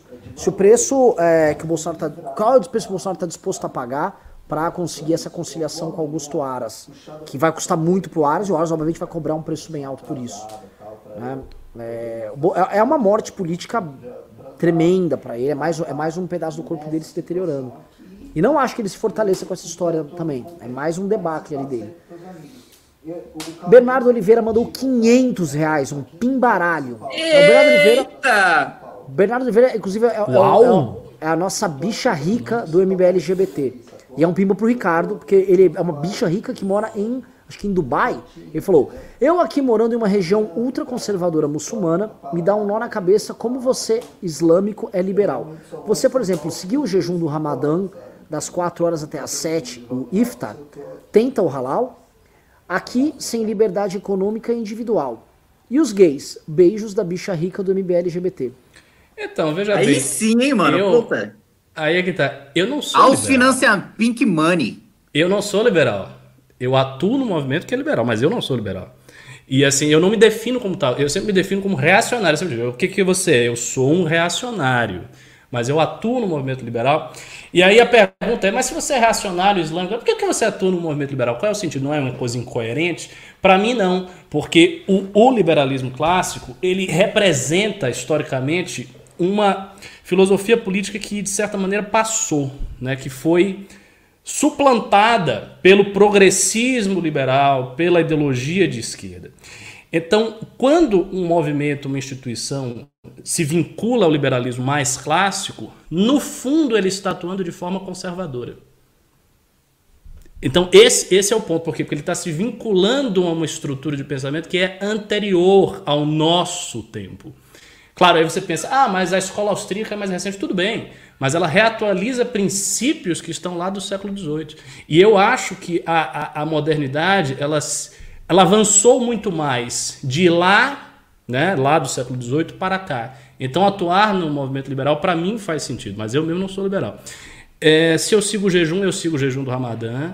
Eu faço já alguns anos o jejum do Ramadã, mas não como halal, não como na, nada halal. É, em Salvador não tinha disponível para mim, Aqui em São Paulo eu tenho, mas eu confesso que não, não procurei ainda. É, em relação aos gays, veja bem, eu sou adepto integral da ortodoxia islâmica em relação a tudo o que é de pauta moral, inclusive a homossexual. Tadã! Rafael Morim mandou 10 dólares e disse: Vocês devem começar as prévias para ontem. Agora vocês vão fazer algum filtro como novo ou vai ser um processo mais livre? Qual seria a linha geral? Elaborem um pouco. Ah, bom, essa é o pimba do nosso grande Rafael Morim, ele junto com a nossa bicha rica do MBLGBT, bicha rica e glamurosa e com colágeno, é, foram os reis dos pimbas hoje. Acho que esse livro aí vai ser, tá sendo disputado a peso de ouro, tá? Nem sei como é que tá a somatória, mas é, sobre essa questão agora de como seriam as prévias. O que eu imagino como prévias é o seguinte: é, eu creio que mais do que a votação, como tem nas prévias do Partido Republicano Democrata, o que mais interessa é a ideia de que a direita se reconhecer como tal e promover debates e eventos com agentes que se reconhecem como tal, onde as pautas delas seriam a tônica disso. E esses candidatos seriam questionados, eles seriam. Ah, eles teriam que abordar a defesa de suas propostas eleitorais, o perfil que eles querem estar, as equipes que eles querem montar, sendo sabatinados por agentes desse processo. Então, por exemplo, o MBL vai, o antagonista pergunta, o Nando Moura pode chefiar uma mesa uma vez, outra hora um outro cara, o Partido Novo vai lá. Seria isso, deputados federais de partidos diferentes, às vezes uma liderança religiosa, às vezes um ativista do movimento liberal, outro um libertário. A ideia seria trazer a fauna do movimento como um todo e ela começa a debater e aí cria consensos e aí aquele nome que passa pelo processo, mesmo o processo sendo às vezes encardido, cheio de porrada, ele sai legítimo dali. E aí, isso aqui isso não existe nem que na democracia brasileira. A democracia brasileira, ela não tem esse nível de maturidade. E eu acho que seria uma, um passo adiante gigantesco, maior do que a ideia de votação. Pode ser que os candidatos não cheguem a consenso algum no final dessas prévias, mas ao menos o processo, né? É a famosa frase do Steve Jobs, é, é, a estrada é a recompensa, né? O caminho é a recompensa. Então, organizar isso já é a recompensa. Jackson Emílio mandou 20 reais e disse: A cloroquina só não foi abandonada de vez no mundo porque os bovinos deram uma sobrevida. Acho que estão matando gente até fora do Brasil com essas fake news. O que, que vocês acham? Com certeza estão, né? Isso aí, salvo engano, começou ali na, com o maluco da Fox News, né? Falar para vocês. Você tá, como é, tá é, sem som aí. Isso começou o seguinte: teve aquele médico com. que parece o. o, o acho que é o Panoramix lá, do Asterix. Esse é médico francês que falou da cloroquina. Aí o Tucker Carlson falou num programa lá na Fox News, ele é uma espécie de aluno do Santos americano, um pouco melhorado, o cara fala bem e tal. E aí dele, no dia seguinte, já tava o Trump falando. Foi uma escalada, o cara disparou a cloroquina nos Estados Unidos, e como estavam os americanos já. Isso também atendia ao desejo que o Trump tinha à época de não fazer as medidas de contenção de, de pandemia, quarentena e tal. Aquilo pintou pro Trump como uma saída. E eles operaram a ideia de cloroquina por um tempo. Só que o Brasil, ele pegou aquilo e adaptou e não saiu dessa merda até agora. A gente não consegue sair da cloroquina. Ah, tá lá, Bia Kicis falando de cloroquina até agora. Eu não sei o que dizer. Estou, estou mal com isso. Querem comentar? Ó, pessoal, temos um programaço. O programa chegou aqui às 9 da noite, tá? Uh, quero perguntar para vocês, quero fazer um encerramento aqui. Foi um programa que a gente tratou de crise na direita, batemos um pico de 4.400 pessoas, estamos agora com 3 mil pessoas. Primeiro, eu peço para vocês, querem participar dos grupos de WhatsApp do MBL para participar do debate do Bolsonaro, participe.mbl.org.br. Se você quiser se tornar um doador recorrente para também ajudar e o dinheiro também não ficar só para o YouTube, mbl.org.br barra contribua. Temos o nosso canal de recortes que chama Fábrica MBL, mbl.org.br barra fábrica, é um canal de YouTube só com recortes do News, hoje vai ter vários. Se você quiser assistir o MBL News de manhã com uma outra turma, entre no canal MBL News no YouTube, quanto merchan. E aí, fazendo encerramento, vou, quem vai encerrar hoje é o Kim, nosso, os nossos chambelas. Eu vou fazer o meu, depois o Ricardo, depois o Chamberlas aqui. Então, o Felipe Neto aqui. Galerinha, queria dizer para vocês que sobre os escombros aí dessa direita que acabou diante desse fascismo do Bolsonaro, esse fascista, né? Eu queria dizer assim, que é, racismo não é legal, homofobia não é legal, é... e que, nossa, o Bolsonaro é fascista. E é isso, e obrigado por terem participado, obrigado por terem mandado tantos pimbas. É, não sei qual é o vencedor, mas ambos, tanto a nossa bicha rica de Dubai quanto o, o Daniel merecem levar. Vamos dar o livro para os dois aí. Couto providencie para ambos. E é isso. Beijos e abraços para todos. Ricardo. Salam alaikum rahmatullahi wa barakatuh. Fique com Deus. Chambelas. já, que, já, que, já, já que ele falou aí. Ele vai falar em japonês? É, lógico, né? Arigatou gozaimasu, minasan. Yoroshiku ne.